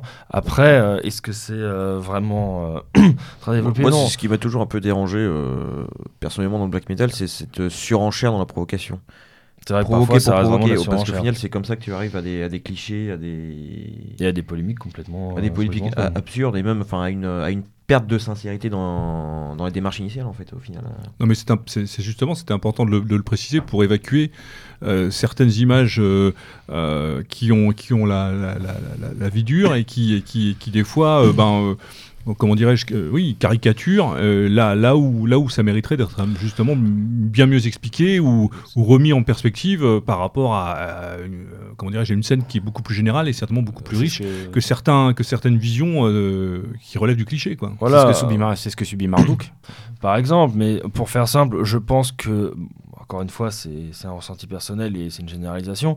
Je pense que dans son ensemble, la, le, le black metal n'est pas extrêmement favorable à, post- euh, à beaucoup de, de messages de la postmodernité. Après, enfin, voilà, de messages de notre culture actuelle. Après, euh, effectivement, euh, la caricature du NSBM, vu qu'on parle de ça, reste vraiment anecdotique. Et encore, c'est beaucoup moins développé qu'à une époque. Bon, c'était bien, bien justement d'évacuer la chose et d'en parler. Est-ce que on a cité rapidement tout à l'heure, on a cité voilà, euh, on a cité euh, également, alors je sais plus qu'on avait, on, a cité au niveau de des, penseurs qui peuvent être, enfin qui sont importants pour nous et qui font partie de, notre famille de pensée, en tout cas qui nous influencent. Est-ce que c'est des choses qu'on retrouve de manière, euh, je dirais. Euh, générale Est-ce qu'il y a cette inspiration? Est-ce qu'il y a, il y a une littérature propre au black metal? Est-ce que autour de, on va retrouver des choses euh, de manière assez, assez, euh, assez régulière, assez, euh, assez marquée? Alors, ça, je dirais, ça peut aller de Lovecraft à. euh, Mais Lovecraft, on- comprendra plus facilement Lovecraft que peut-être que voilà, ça mérite peut-être de l'expliquer justement. Y a, il y Après, a- si on doit parler d'Evola et de ce genre de penseurs, non, c'est pas très, c'est pas très répandu, moi je trouve. Non, non, les penseurs comme Evola. Il y a une énorme. euh, C'est la mode. Oui, c'est pas mal utilisé dernièrement. Après, est-ce que c'est bien utilisé, mal utilisé? Je ne me pencherai pas sur le sujet. Ouais, Est-ce qu'il n'y a pas aussi une surenchère intellectuelle oui, mais Voilà. totalement, Ouais, ouais, totalement. C'est là-dessus Euh, que je voulais en De, fait. de la même manière, euh, le penseur, euh, il y a voilà, il y a une recherche de la subversion souvent dans le black metal et un des penseurs vraiment euh, subversifs euh, par excellence, c'est Nietzsche et il y a une y a une utilisation euh, parfois euh, vraiment caricaturale de, de Nietzsche qui, qui est même parfois dérangeante. Il y a des contresens pas possibles qui sont faits. Par exemple, euh, il y a un article qui est sorti sur euh, sur un site justement de, de métal qui s'appelle Scolomance, un article sur le rapport entre Nietzschéisme et black metal, entre nihilisme et black metal. Et euh, l'auteur de l'article pointait un truc très intéressant, notamment avec le groupe Hate Forest, qui, qui soit dit en passant, est un excellent groupe, hein, mais qui un, bon, déjà un peu orienté, mais qui fait une compilation qui s'appelle RNS. Ouais. oui, voilà, qui- une compilation qui s'appelle Nietzschéisme et qui met la chanson Nietzschéisme à côté de la chanson Ariosophie, là où Nietzsche a toujours vanté le Sud contre le Nord, le Méditerranéen contre le Nordique. C'est un contresens total. Alors, utiliser Nietzsche pour parler de nihilisme, pour parler de volonté de puissance et ces choses-là, si c'est bien fait, oui, il y, en a pas mal qui, qui tentent en tout cas. Après, euh, il y a effectivement parfois une surenchère euh, intellectuelle, philosophique, littéraire, qui Ouais, qui amène relève d'un espèce de fourre-tout des fois qui n'a pas vraiment d'intérêt. Parfois, Ouais, oui, ouais, parfois, oui. Il y a vraiment, parfois, il y a des contresens pas possibles qui sont Mhm. faits. Quoi. L'é- L'évolution de la scène black metal euh, pour, son actualité aujourd'hui, euh, par rapport à ce qu'elle était euh, il y a encore 20 ou 25 ans, on, en parlait tout à l'heure hors micro avant, en préparant cette émission, le festival qui fait référence, eh ben, le Hellfest en l'occurrence, aujourd'hui il y a une scène black metal, c'est quelque chose de récent, c'est quelque chose de nouveau. Est-ce que, est -ce que les, les amateurs de black metal se retrouvent justement dans le fait qu'il y a une scène à proprement parler pour le Hellfest? J'imagine que oui quand même, parce que c'est une tribune pour la, pour, pour, pour, pour, pour la scène, pour la scène black metal, mais est-ce que quelque part, par rapport à ce qu'on disait tout à l'heure en termes de définition euh, de ce qui fait l'originalité et les subtilités du black metal, est-ce qu'il n'y a pas une forme de... Alors là encore, je, je me mets volontairement euh, en, comment dirais-je, je joue les, euh, les candides, mais est-ce qu'il n'y a pas une forme de, de, de, de- pour, pour, des- pour, pour des puristes, une forme de, pas de trahison, mais de, de, concession à une espèce de, commercialisation autour de, autour de ce style musical qui s'explique peut-être plus pour le métal, euh, le heavy metal ou des choses comme ça, qui peut se comprendre, cette espèce de grand mesque des fois à laquelle ça Mm. peut ressembler, mais dans le black metal, ça semble pas pourtant à la, à la base être quelque chose de, de- qui pourrait lui être spécifique. Je me trompe peut-être, je sais pas. Alors, euh, au niveau du Hellfest, bon, j'ai pas fait les premières éditions. Le premier que j'ai fait, c'était en 2011. Il y avait que quatre scènes à l'époque. Il y avait les deux grandes, une scène qui était consacrée à tout ce qui était stoner, doom et un truc, on va dire, plus posé, et la scène extrême qui réunissait le black, le death, euh, certains groupes de trash, le, tout ce qui était pagan, folk, enfin viking, etc. Et c'est vrai que depuis 2012, il y a maintenant six, il y a, six scènes. Euh, Une qui est vraiment death, grind, etc. Une qui est consacrée au black, au pagan, au viking. Et effectivement, le fait qu'il y ait une scène entière consacrée dans un festival aussi grand que le Hellfest, la dernière fois que je l'ai fait, c'était en 2014, on était plus, on était plus de 150 000. Voilà, euh, c'est vrai qu'on peut se poser la question de la, sincérité de, enfin, de la démarche. Mais qu'il faut voir, c'est que même si le black metal est initialement, comme on l'a dit tout à l'heure, une démarche euh, plus personnelle dans, dans- la production, euh, il y a quand même l'aspect musical, l'aspect spectacle, euh, l'aspect oui, grand spectacle. Donc, un groupe, même si c'est pas forcément son but initial, un groupe qui voit que, que sa musique marche, plaît à des gens, qui commence à faire des concerts devant 100 personnes, 500 personnes, euh, ils ont l'occasion de jouer devant Bien 5000, évidemment. 5000, 10 000 Mm. personnes, voilà. euh, Non, mais c'est une tribune extraordinaire pour, euh, pour, la- tribune pour la- extraordinaire. Voilà, mais est-ce que, est-ce que ça, c'est dans les gènes du black metal, justement, de d'être dans cette espèce de logique de grand-messe comme ça. euh, euh, pourquoi pas du black metal dans des stades tant qu'on y est Si tu regardes Dark Throne, non Moi, l'origine, personnellement, non, pas vraiment. personnellement j'avoue que c'est pas, c'est pas ma vision des choses. Après, euh, Et là aussi, au Hellfest, on retrouve, et est-ce que c'est pas une manière aussi de caricaturer? Je ne sais pas, je pose la question. Euh, sur cette scène, tu l'as dit, on retrouve le pagan, le viking. Est-ce que, alors qu'on en arrive aujourd'hui dans le propos à dire que cette scène est une scène pluraliste, qui vient de milieux très différents, à la fois géographiques, ainsi de suite, donc euh, on- on- on- le black metal est quand même systématiquement ramené à, à une logique qui renvoie à la Scandinavie, à la musique viking. J'insiste sur le sujet, mais là, en l'occurrence, c'est ce que tu dis. euh, Après, Euh, c'est- c'est vrai que les, le- ce qu'on appelle le, le pagan metal, le folk metal, le viking, souvent ça découle euh, des groupes de, de black metal, euh, de black metal qui ont fait comme du Bathory ou comme du Mortum ou comme du Windir, des choses comme ça, qui faisaient du black metal avec ces influences-là, qui petit à petit ont, de- ont- ont mené à la création d'un genre particulier, mais qui reste assez lié au black metal, même si musicalement aujourd'hui, on prend des, des groupes de fois, je prends un groupe très connu, hein, un, groupe, un groupe comme Corpiclani. Euh, faudrait m'expliquer, euh, voilà, faudrait m'expliquer ce qu'il y a de black metal dans leur démarche ou dans leur musique. euh. Ah, y a rien du tout. Rien du tout. Voilà, il y a rien du tout. Ça n'a rien à mais mais c'est vrai qu'initialement, le, le folk et le pagan, ça découle euh, directement ou indirectement du black metal et de groupes comme Burzum notamment. Après, euh, est-ce que vraiment, euh, est-ce, que Burzum a une influence à ce point? C'est... Oui, c'était ma question. Est-ce que, est-ce que Varg Vikernes, qu'est-ce qu'il représente sur la scène en, temps- en termes de, euh, de, de personnalité, de euh, tutélaire et de, de- est-ce que ça, est-ce que c'est vraiment quelqu'un qui reste comme, comme quelqu'un de marquant et Bourzoum comme, comme une, une étape incontournable dans, dans, dans le béotien en quête de- d'émotion black metal? Tosvarga, qu'en penses-tu? En tant que musicien, compositeur? Bah, je pense surtout le, le, le personnage de Varg Vikernes a dépassé sa, sa personne en fait. Je pense, je pense que c'est devenu un mythe en fait. C'est, enfin, quand tu parles de Varg Vikernes ou même de d'autres, euh, d'autres euh, de ces groupes fondateurs comme Darson, au final, c'est devenu plus des mythes à proprement parler fondateurs Ben, du. Une forme d'icône Alors, alors Varg, pourquoi Parce qu'il a, parce qu'il a tué euh, le guitariste de Mayhem, parce qu'il a été national-socialiste, parce qu'il a fait son groupe seul, parce que c'est Bah, un des je premiers. pense que c'est un peu tout. hein. Je pense Ouais. que c'est déjà le côté. euh, ce qu'il a composé, ses premiers albums euh, qui est sorti vraiment euh, d'un point de vue strictement musical. Puis oui, il y a la légende du personnage, voilà, avec le meurtre de Ronimus, le, voilà, les, le- les incendies d'église et ainsi de suite. Les, les, aff- hein, les affaires euh, récentes qu'il a eues euh, Avec les fausses avec, la, accusations de voilà, terrorisme. avec la justice française. Les ouais. Voilà, ça, ça participe du, du personnage. Enfin, c'est. Je, enfin, je pense qu'en fait, ces, ces personnes-là, elles sont même plus maîtres de leur, de leur, euh, de leur image. quoi. Est-ce, est-ce que tu penses que euh, la voie qu'il a choisie aujourd'hui, par exemple, c'est un aboutissement possible euh, d'une logique euh, un peu, un possible, enfin, parce que- patriotique au sens large, mais du, de ce que sera le black metal en fin de compte, c'est exalter un petit peu le, passé et d'essayer de revivre au présent dans une certaine forme de passé. Bah,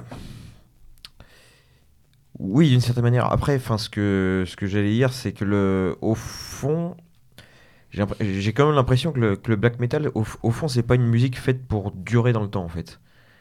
C'est-à-dire que souvent, ce qu'on remarque, euh, pas, pas systématiquement, mais assez souvent, c'est que les personnes qui ont un cheminement euh, intellectuel ou spirituel, qui commencent par le black metal, finissent par s'en éloigner, en fait. D'une manière ou d'une autre. Donc, dans le cas de, de Varg ou même d'autres personnes, ça va. Ça représenterait une étape? Probablement, oui. Mhm. Moi, c'est c'est ass- c'est comme, comme ça que je vois la chose. Après, ça veut pas dire que, euh, que c'est le cas de tout le monde. Mais quand tu vois certaines personnes voilà, qui, qui en font depuis 20 ans, au final, bah, elles tournent en rond. Voilà, tu prends des groupes, euh, bon, je prends les caricatures, hein, je prends des groupes comme Dark Funeral, Belphegor, voilà, qui est une imagerie euh, Satan euh, et compagnie. Au final, depuis 20 ans, ils sont en- enfermés dans les mêmes, dans les mêmes clichés, boucle. dans les Mhm. mêmes poncifs, dans, Mhm. les mêmes, dans les mêmes plans musicaux. Les, la plupart des groupes qui, qui évoluent un tant soit peu, aussi bien spirituellement, intellectuellement que musicalement, ils finissent par ne plus faire du black metal. Ça a été le cas par exemple d'Emperor, qui, bon, qui a splitté, euh, enfin, qui s'est, le groupe s'est séparé euh, il y a plus de 15 ans déjà, mais au final, euh, on se rend compte que Isan, le compositeur principal, s'est finalement plus ou moins éloigné du, style. il a fait un autre groupe, il me semble. Alors, il y a eu son projet solo. euh, euh, on prend des groupes comme, comme par exemple Ulver qui a commencé euh, à faire du black metal à proprement parler, qui finalement s'en est co- complètement éloigné. Il y a quand même pas mal d'exemples euh, comme ça. En général, les, les groupes qui, qui vraiment mûrissent une réflexion, qui sont vraiment dans une démarche euh, pas forcément métapolitique, mais vraiment euh, spirituel, intellectuel, même voire philosophique, ils finissent systéma- systématiquement par s'en éloigner, tu vois. On voit les évolutions des thèmes. Marduk a par exemple beaucoup évolué sur les thèmes. Il traite toujours de Même, côté un, euh, peu, un peu biblique, mais plus de la même manière. Pour euh, reciter un groupe comme Nocturnal Mortum, tu, tu prends leur, leur tout dernier album qui est sorti cette année, tu sens vraiment une différence par rapport à ce qu'ils qu'ils ont sorti il y a quelques années déjà musicalement. ouais. Et même euh, d'un point de vue euh, au niveau comment dire du, concept, ils sont ils sont ils se commencent à tourner vers des, thématiques assez euh, assez chamaniques, il me semble. Enfin quelque chose quelque chose beaucoup plus ancré dans la terre. Enfin encore plus que ce qui ne l'était avant. Donc ouais après c'est du coup, pour toi, euh, l'évolution de Neptrecus à ce niveau-là, qu'est-ce que ce serait Et si tu devais, par exemple, si tu devais au quotidien euh, traduire euh, les idées, les idées que tu portes, soit avec Neptrecus, soit que tu incarnes dans Neptrecus en tant que personne, euh, qu'est- qu'est-ce que ce serait aujourd'hui par rapport euh, à ce qui peut concerner le libéralisme ou euh, le, la postmodernité, le LGBT, ou la théorie du genre, ou toutes ces choses qui, en fin de compte, sont un petit peu C'est là, non mais c'est là un petit peu où en fin de compte on voit que le, que le, que le satanisme du black metal est rigolo à côté du satanisme de la fille de Will Smith ou de Rihanna. C'est que ce ne sont pas du tout les mêmes valeurs, les mêmes valeurs qui sont portées à ce niveau-là. Bah. C'est-à-dire toi concrètement, euh, voilà, quelle, quelle, quelle serait ton, quelle serait ton approche quotidienne ou ce que tu prendrais éventuellement si tu as Alors bah chose? musicalement c'est dur à dire parce que euh, ça euh, on sait pas encore comment on évolue, euh, on peut pas prédire l'avenir. hein. Mais euh, d'un point de vue euh, comment dire plus au niveau vraiment des, des idées du discours, euh, là je suis bon là je suis en train de composer le, le troisième album. Le, thème, ce sera Alors le, thème, euh, alors l'album va s'appeler Ars Gallica, donc le- littéralement, enfin la- l'art, euh, l'art français. Ça va être en, fait une, euh, une évocation assez, assez poétique en fait au final de la France et de, enfin de la France pas, pas forcément en tant qu'État-nation, hein, mais en tant que, que patrie charnelle, on va dire, au travers de différents éléments. Par exemple, ça va être la terre, ça va être le feu, la pierre, ça va être des choses comme ça. Et euh, moi, dans mon évolution euh, personnelle par rapport à ça, au niveau du discours, ça va être de proposer des textes, alors certes plus poétiques, hein, on va dire moins, euh, moins historiques, moins ancrés dans, la, dans les comme dans des choses vraiment, dans des faits historiques ou dans des faits mythologiques, comme ça a été le cas sur les deux premiers albums, de proposer vraiment une, comment dire, une approche un peu plus spirituelle de, de la chose en fait. De je vais plus parler en termes dans les textes. Bon, j'ai seulement commencé à les écrire, donc c'est beaucoup d'idées à rassembler, beaucoup de un peu de réflexion à apporter aussi. C'est euh, euh, abord, comment dire, euh, j'ai perdu le fil de ce que je voulais dire.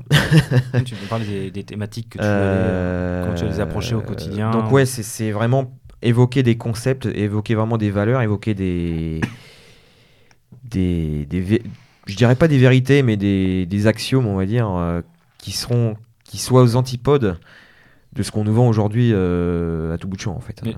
Pour rebondir là-dessus, qu'est-ce qui t'a qu'est-ce qui amené au black metal? Est-ce que ce sont les euh, est-ce que c'est le ressenti, on va dire peut-être métapolitique euh, que tu as, ou est-ce que c'est la musique avant tout? Est-ce que l'un a façonné l'autre? Est-ce que c'est c'est écouter moi, cette musique? c'est un peu des deux. C'est assez compliqué parce que ça. Enfin, moi, dans mon cas, c'est pas fait du jour au lendemain. J'ai pas, pas écouté un album de black- metal. Je me suis dit, oh, c'est génial. Euh, voilà, j'ai commencé à en écouter il y a quasiment 15 ans. Bon, moi, ça a commencé euh, voilà, avec les, les gros trucs type Cradle of Filth, les trucs comme ça. Moi, un, des- un de mes premiers gros, c'était Anorexia Nervosa, par exemple, dans, dans ceux qui m'ont le plus marqué. Après, c'était. euh, dans mon cas, au début, pour moi, c'était vraiment euh, le côté euh, introspectif vraiment de la musique. Ça, ça faisait quand même. ça réveillait en moi, on va dire, des, des émotions, des, même des pulsions que aucune autre musique ne, ne réveillait en fait.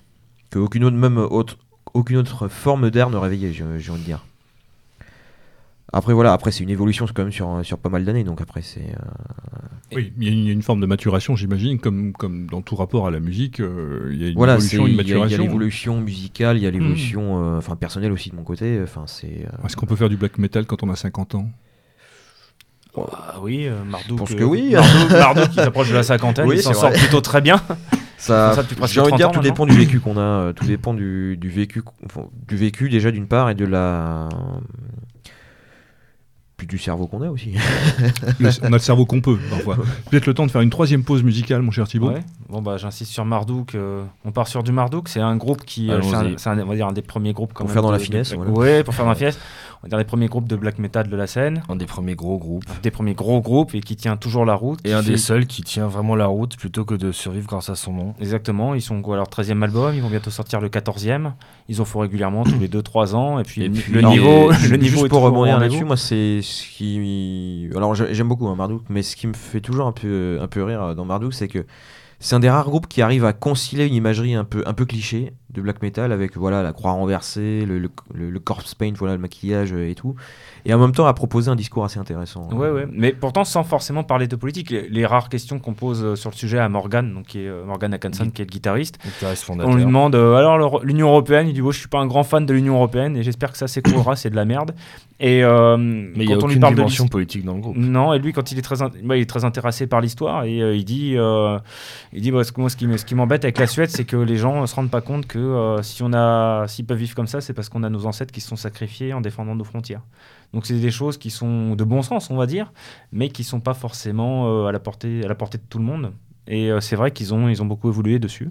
Euh, quelques morceaux, on pourrait passer Serpent Sermon, le Serpent chanson Sermon. titre de l'album de 2012, Qui est le meilleur album, je trouve. probablement, et puis ça donnera un peu Moi une idée. de- bon. Alors, le- lequel est le meilleur album? Ah dur à dire. hein. Pour, pour moi ça, bon, je pense que ça va être euh, Rome 512, le Ah, Rome. 2007. Ouais, quand même bien. Mais quand même, ouais. Mais deux contre un, la démocratie l'emporte. N'ayez crainte, chers auditeurs, on essaiera de vous donner Serpent un, de Sermon. un maximum de pistes euh, au-delà de tous ces noms de groupes euh, plus étranges les uns que les autres pour les, pour, euh, pour les béotiens du genre. Et on, essaiera de vous faire une liste non exhaustive euh, sur, euh, sur le site de, de l'émission. Voilà, tout de suite, donc Marduk, c'est ça? Marduk, Eh chanson ben. Serpent Sermon. Eh ben, allons-y, c'est parti.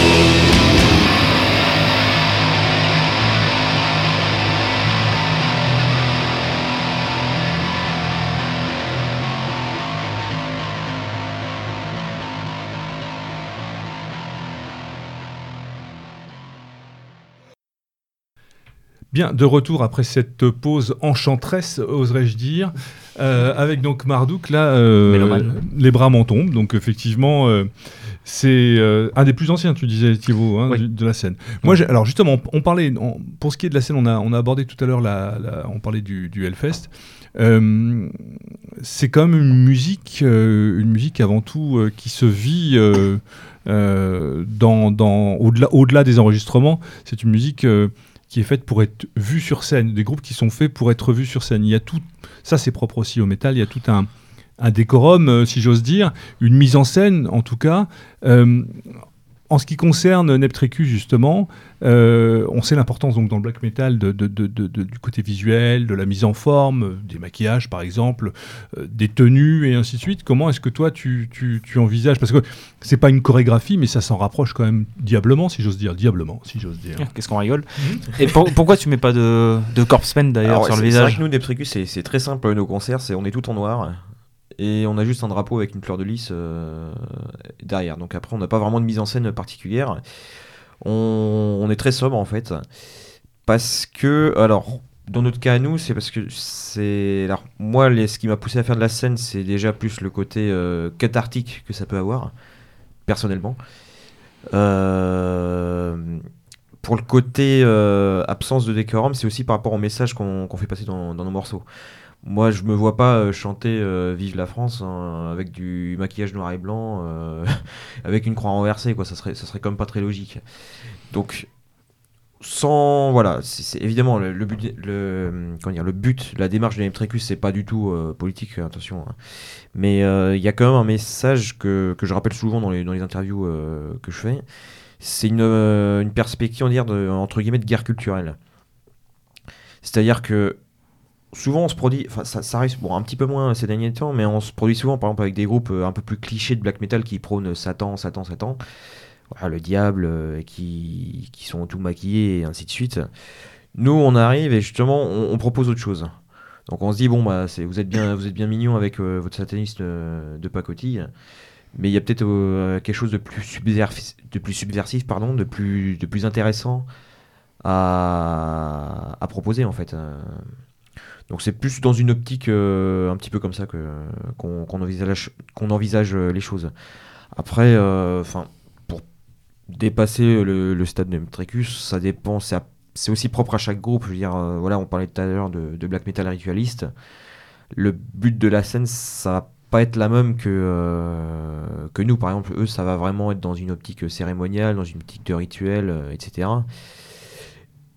Et pour, euh, pour parler même de manière générale, euh, il y a quand même aussi beaucoup de groupes qui, à mon avis, ne savent même pas pourquoi font- ils font de la scène.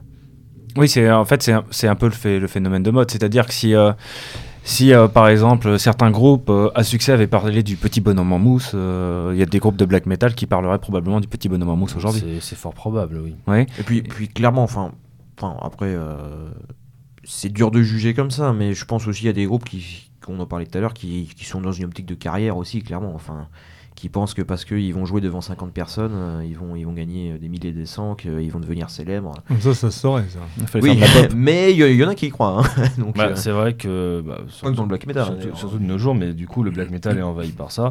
C'est vrai qu'on voit un de temps peu en temps le- des, des groupes qui se forment pour avoir du succès. C'est- C'est pour moi, c'est un des, un des paradoxes supplémentaires du black metal. C'est Ouais. le, le black metal qui est né en réaction au, au- comment dire, au, au- au star system, on va dire, de, de l'industrie musicale, qui au final se refait euh, parasiter par ce, ce même euh, système, en fait, en, fait, en fin de compte. Oui, Mais ça, c'est un grand classique. Oui, bien sûr, mais c'est c'est un des paradoxes pour une musique qui se veut aussi, euh, aussi subversive, aussi intransigeante, aussi. Bah, C'est vrai que euh, quand, on, on parlait de Mortum tout à l'heure, on a beaucoup parlé de Mortum, mais c'est vrai que quand, quand on voit le, le- comment dire, la fin des années 90, ils, bon, ils ont sorti euh, un album de black assez symphonique, To the Gates of Blasphemous Fire, qui a eu beaucoup de succès, bon, et qui le mérite, hein, c'est une perle cet album. Mais ils ont donc été approchés par, par de- des studios un peu plus, un peu plus conséquents qui leur ont dit Eh, votre album est super, euh, venez avec nous.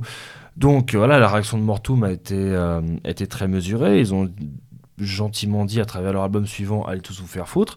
Ils ont sorti Nechrist, qui est le- leur album le plus violent, hein, le- Oui. vraiment du true black metal, euh, avec- vraiment très haineux. Ils ont vraiment joué dans la provoque. Bah, purement, purement NSBM. oui, voilà, le coup. 88 pistes, euh, des chansons avec The Call of Iron Spirit, des choses avec vraiment. un son euh, beaucoup plus cru aussi. ils sont vraiment crades, voilà. Aujourd'hui, ils sont, tota- ils sont totalement détachés de cette idée, Oui. de ce, de cette- même de cette imagerie NS, hein, qui, qui était une partie de provoque.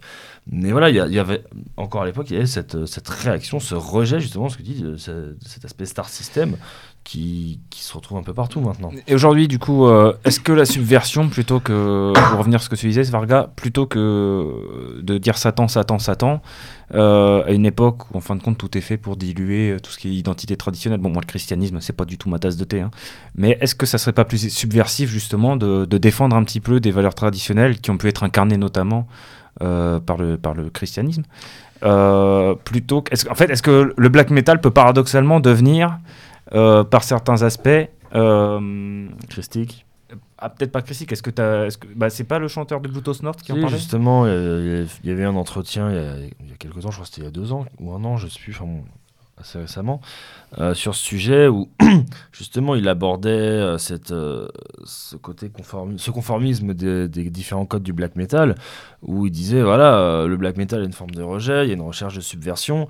Peut-être que dans la, dans la Scandinavie des- de la fin des années 80, c'était dérangeant de, de cracher sur Dieu et les chrétiens. Aujourd'hui, ça dérange plus personne.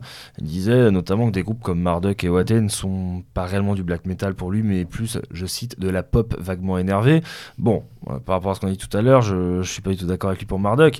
En revanche, c'est vrai que pour des groupes comme Watain, euh, voilà, désolé, mais ça joue sur l'imagerie, et sur scène, il y a des- de la mise en scène, et il y a du feu, il y a ce genre de choses. Et c'est vrai que quand je vois le chanteur qui sautille un peu, qui, qui en déambule sur la scène, enfin, voilà, moi j'ai vu Watain, je me suis royalement fait chier, c'est bon, voilà, mon personnel. Mais il y a vraiment ce côté. euh, ça dérange plus personne. quoi. Conformisme et zone de Voilà, et du coup, du coup, ce que demandait le, le- le chanteur de Bluetooth Nord, c'était, euh, voilà, dans une démarche vraiment interrogative, il dit, mais est-ce que le black metal ne pourrait pas être christique? Est-ce que un black metal, est-ce que le black metal, pour réellement être, euh, avoir une, une dimension subversive, ne devrait pas, en un sens, se retourner? Parce que euh, black metal sataniste, en tout cas anti-chrétien, à une époque, ça a pu déranger. Aujourd'hui, ça dérange plus personne. hein, euh, voilà, Alors le- pourquoi est-ce qu'on n'aurait pas un black metal anti-islam alors? Ou anti, euh, Alors, il y en a, il y en a. Il y en a, anti-judaïsme ou anti-noachisme. Il y en a, mais il y a des groupes, notamment comme, bon, je prononce jamais bien, Toke, hein, Take, Tok, bref, Toke, Toke, voilà, désolé, euh, ou norvégien, oh, c'est pas norvégien, je parle pas norvégien. Euh, voilà, un très bon groupe qui, euh, voilà, est un peu dans cette imagerie, par moment de la croix inversée, etc., qui avait sorti euh, un t-shirt avec euh, anti-islam black metal.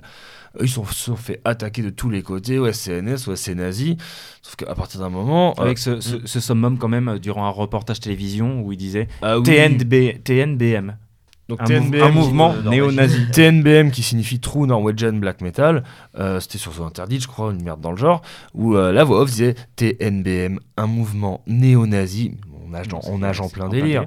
Voilà, donc euh, ils ont fait ce, ce t-shirt anti-islam, mais ils ont été attaqués. Sauf que si on a une démarche cohérente, le black metal, en tout cas au début, euh, quoique encore aujourd'hui hein, pour certains groupes, est dans une démarche anti-religieuse, pas nécessairement anti-chrétienne. Donc si on tape sur un monothéisme, c'est logique de taper sur les autres. Ensuite, oui, c'est une, confusion qui sera entretenue si, si, si C'est attaqué par exemple sur le judaïsme. C'est la distinction que faisait déjà Jean Sevilla, je crois que c'était dans Historiquement Correct, où il disait qu'il ne faut pas confondre euh, l'antisémitisme et euh, l'antijudaïsme qui est la critique euh, d'un corpus religieux. Une Oui, qui sont choses totalement différentes. Des choses vraiment De la différentes. même manière, composante ethnique dedans. Anti-islam et en- Tout comme la- la- une critique du noachisme, comme fait Pierre Hillard, peut être une critique euh, d'une une, une- un fragment euh, d'une reli- doctrine religieuse qui cherche, euh, donc, purement pour le noachisme, à, à détruire complètement tout ce qui est identité, euh, nation ou, euh, ou Totalement, histoire. mais de la même manière, c'est comme quand Marduk est attaqué et accusé d'être soit- d'avoir des sympathies nazies parce qu'il parle de la Seconde Guerre mondiale. C'est totalement Ouais, enfin ça là, on est dans le cliché systématique, ça, Et on connaît voilà. bien. C'est pas. Non, mais ça, ça a rien de nouveau, mais c'est vrai que. Mais non, mais je, je c'est c'est euh, la chose vraiment, euh, par excellence. Moi, moi je, je voudrais, euh, en, en- en m'intéressant un peu au sujet du- du- de, de- de- de notre émission de ce soir, euh, je dois vous dire, messieurs, que on peut pas dire que vous fassiez la part belle à ces dames. Et euh, le black metal serait-il misogyne? Parce que euh, si je reprends par exemple euh, une culture qui est peut-être un peu plus la mienne, ou en tout cas que j'ai pu fréquenter à une époque autour de la musique, la musique punk notamment, on retrouve des icônes, on retrouve des groupes féminins, on retrouve, enfin, il y a des mouvements musicaux qui ont fait la part belle à ces dames, mais là visiblement le black metal c'est pas du tout le cas. Alors est-ce que je me trompe? Ou est-ce qu'il y a une raison particulière? Est-ce que comment est-ce qu'on peut expliquer ça? Ah ah, Bonne question. Très bonne question. Joker. Svarga, je te laisse la parole. Parce que j'ai regardé, à part euh, cette chanteuse là, Oui, Mircourt. fort sympathique au, au- au demeurant, qui, qui, bon, classique dans le, dans Bah, black metal, mais ne fait pas que euh, du black metal d'ailleurs. Euh, Black metal, de toute façon, c'est un, c'est un milieu très, très, très, très masculin. Comme euh, souvent, le milieu- enfin, comme euh, tous les, tous les milieux euh, dans, dans le métal. Également dans les concerts, il y, a- il y a que des, il y a que Oui. des. Alors, C'est, beaucoup moins aujourd'hui. Il y a quelques années encore, c'était très majoritairement mas- masculin, mais aujourd'hui, il y a quand même beaucoup plus. Enfin, une représentation féminine beaucoup plus marquée qu'il y a quelques années. Ensuite, Ouais, j'ai- je, je, je passe je- ce concert pour juger. Mais... Moi, Bah, du coup, moi, j'en vois pas mal. je vais hein. être très misogyne et comme l'ont déjà dit d'autres personnes, mais euh, le, enfin le, il y a peut-être, peut-être pas le même rapport entre production et consommation entre entre entre les hommes et les femmes. Je sais pas, j'entrerai pas dans, j'entrerai pas dans, Non, dans mais on, ce débat-là. on mais- pourrait, mais, euh, Donc, mais, il y euh, a peut-être, il y a peut-être ça il y a, qui joue. il y a clair- il y a des, des cas, euh, tout à l'heure, euh, on parlait de, des NS euh, Dark and Nocturne Sloverkul, un groupe allemand où c'est une chanteuse euh, qui, voilà, qui compose.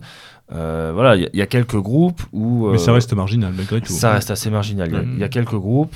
Après, c'est vrai que très majoritairement, c'est c'est Ah, masculin en- comme oui, en tant que- oui, quand tu parles, vous parlez en tant que chanteuse ou en tant que musicien. euh, euh, chanteuse, même musicienne. Enfin, c'est vrai que. mm, Bon, déjà, euh, en, tant que, que musi- enfin, en tant que musicien, en tant que membre de groupe, c'est assez rare. Après, en tant que, excusez-moi le terme, en tant que frontwoman, c'est encore plus rare. C'est-à-dire que le, le membre vraiment principal, le, le- la façade, enfin, le visage, la parole, la, la voix euh, des groupes, c'est assez rarement des femmes, effectivement. Donc, il y a l'exemple de Mircourt qui. Il y avait un groupe aussi que j'avais trouvé. Alors j'étais très fort parce que j'en ai trouvé un quand même. Il y a Gal Hammer. Alors je sais pas si vous connaissez. Ah, mais- c'est... Oui, c'est japonais, je crois. Mais je sais pas si Euh, non, non, je crois que ce sont ou des. Suisses ou des Allemands, mais ce sont que c'est un groupe, c'est un trio féminin, juste. de black metal. De black metal, Parce que je connais un groupe qui s'appelle. Sig, euh, qui est japonais, où c'est une chanteuse aussi, mais. Parce que, Mmh. D'une chanteuse iranienne aussi? Euh, oui, alors ça, c'est c'est- encore autre chose. C'est Janaza, c'est un, un projet euh, donc il y a quelques années. Je n'ai pas trop suivi, hein, donc je sais pas si ça existe toujours. C'était une, une iranienne seule qui, faisait, qui a fait un petit, une petite démo qui s'appelait Burning Quran Ceremony. Donc voilà, un truc euh, anti-Coran, euh, anti-islam fait par une femme seule en Iran. Après, est-ce que c'est avéré ça doit être sympathique ça pour sortir dans la rue. Voilà. Est-ce que- après, voilà, effectivement, est-ce que c'est avéré Est-ce que c'est pas un effet de pub Un effet de com Je ne sais pas. Mm. Voilà. Mais euh, voilà, c'est pour en revenir à ce que tu demandais tout à l'heure, c'est vrai que ça reste assez marginal. Donc la question reste ouverte en tous les cas. On peut peut-être faire notre quatrième pause musicale, mon cher Thibaut, pour faire Ouais, profiter bah. de ces belles et bonnes choses que tu nous as amenées ce soir à nos auditeurs. Alors, euh, on va prendre euh, Total War, Winter War de Impan Dimpan Nazarene, Nazarene. un bon groupe de bons gros bourrins qui du coup a, a jamais changé en 30 ans non plus. C'est un mélange de, de, un- de bourrin alcoolique. il faut De bourrin- préciser. très ça, alcoolique. ça nous manquait les bourrins alcooliques Ouais. hein, sur Méridien Zéro. Ah, Mais, Sur- euh, sur des arènes, euh, alors euh, ouais, con- contrairement à du Marduk ou quoi, il y a comme un gros côté punk euh, dans la musique, Ah, a- ouais, même dans côté- l'attitude. Ouais, il y a un côté très punk. Ouais, il y a un côté très Ah, honnête, très, vraiment ça. très honnête. C'est c'est d'ailleurs un des premiers labels de black metal de mémoire et Osmose Productions, un label français. Il y a tous les gros groupes qui sont passés dessus, euh, Immortal, euh, Marduk euh, et euh, Impan Nazarene. Je crois le seul groupe d'époque qui soit resté fidèle à son label et qui en combien? 20 25 ans? 20, 25 ans, ouais. Ils sont, ils ont jamais quitté ce label et leur dernier album de 2014 est encore sur le même label. J'aime bien cette expression, Thibaut, ils lui sont passés dessus. C'est joli ça. Ah, chacun son interprétation. Et donc, ce sera l'album, euh, ça sera la chanson Total War Winter War, puisqu'ils viennent de rééditer l'album Sumiphonin Perkelé pour euh, fêter euh, les 100 ans de l'indépendance de la Finlande. Et ben c'est parti, en avant.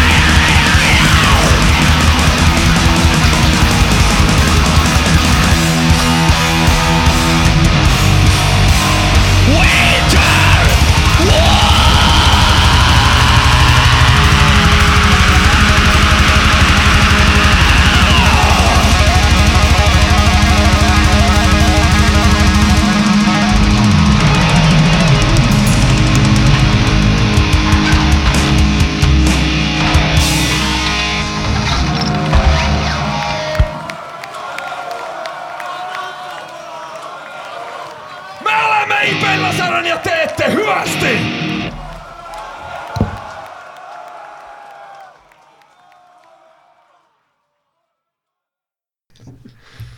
Bien Thibaut de retour donc sur Méridien Zéro pour cette méridienne consacrée ce soir au black metal avec nos invités après une pause euh, musicale bien sympathique avec Joyeuse. euh, joyeuse Avec Impan Nazarine. voilà avec nos amis de grands gaillards alcooliques euh, voilà pour une, une invitation à la fête qui tout de suite ben, met en condition. Tout à fait. Alors, pour réintroduire cette dernière partie, avant de se quitter, moi j'aimerais qu'on parle un petit peu. Euh, on, a, vu tout à l'heure, en début d'émission, ce qui faisait un peu la, la spécificité euh, du black metal, et notamment euh, cette géographiquement, euh, qui, qui prend ses racines et sa source euh, en Europe. Et euh, on, sur cette évolution, on a cité quelques noms de- de- de- de- d'artistes et de groupes qui viennent de pays différents. Est-ce qu'on peut parler d'une, euh, j'aime pas ce terme-là, mais une, une universalisation, globalisation une- du black oui, metal. du black metal aujourd'hui Est-ce que euh, qu'est-ce qu'on va retrouver dans, euh, dans, dans les, dans, les thématiques qu'on euh, du black metal qu'on va trouver au Japon, au Mexique, alors je dis ça, j'en sais absolument rien, euh, en Afrique noire, au Congo Brazzaville et Un chant en anglais. Voilà. Qu'est-ce qu'on peut dire de ça?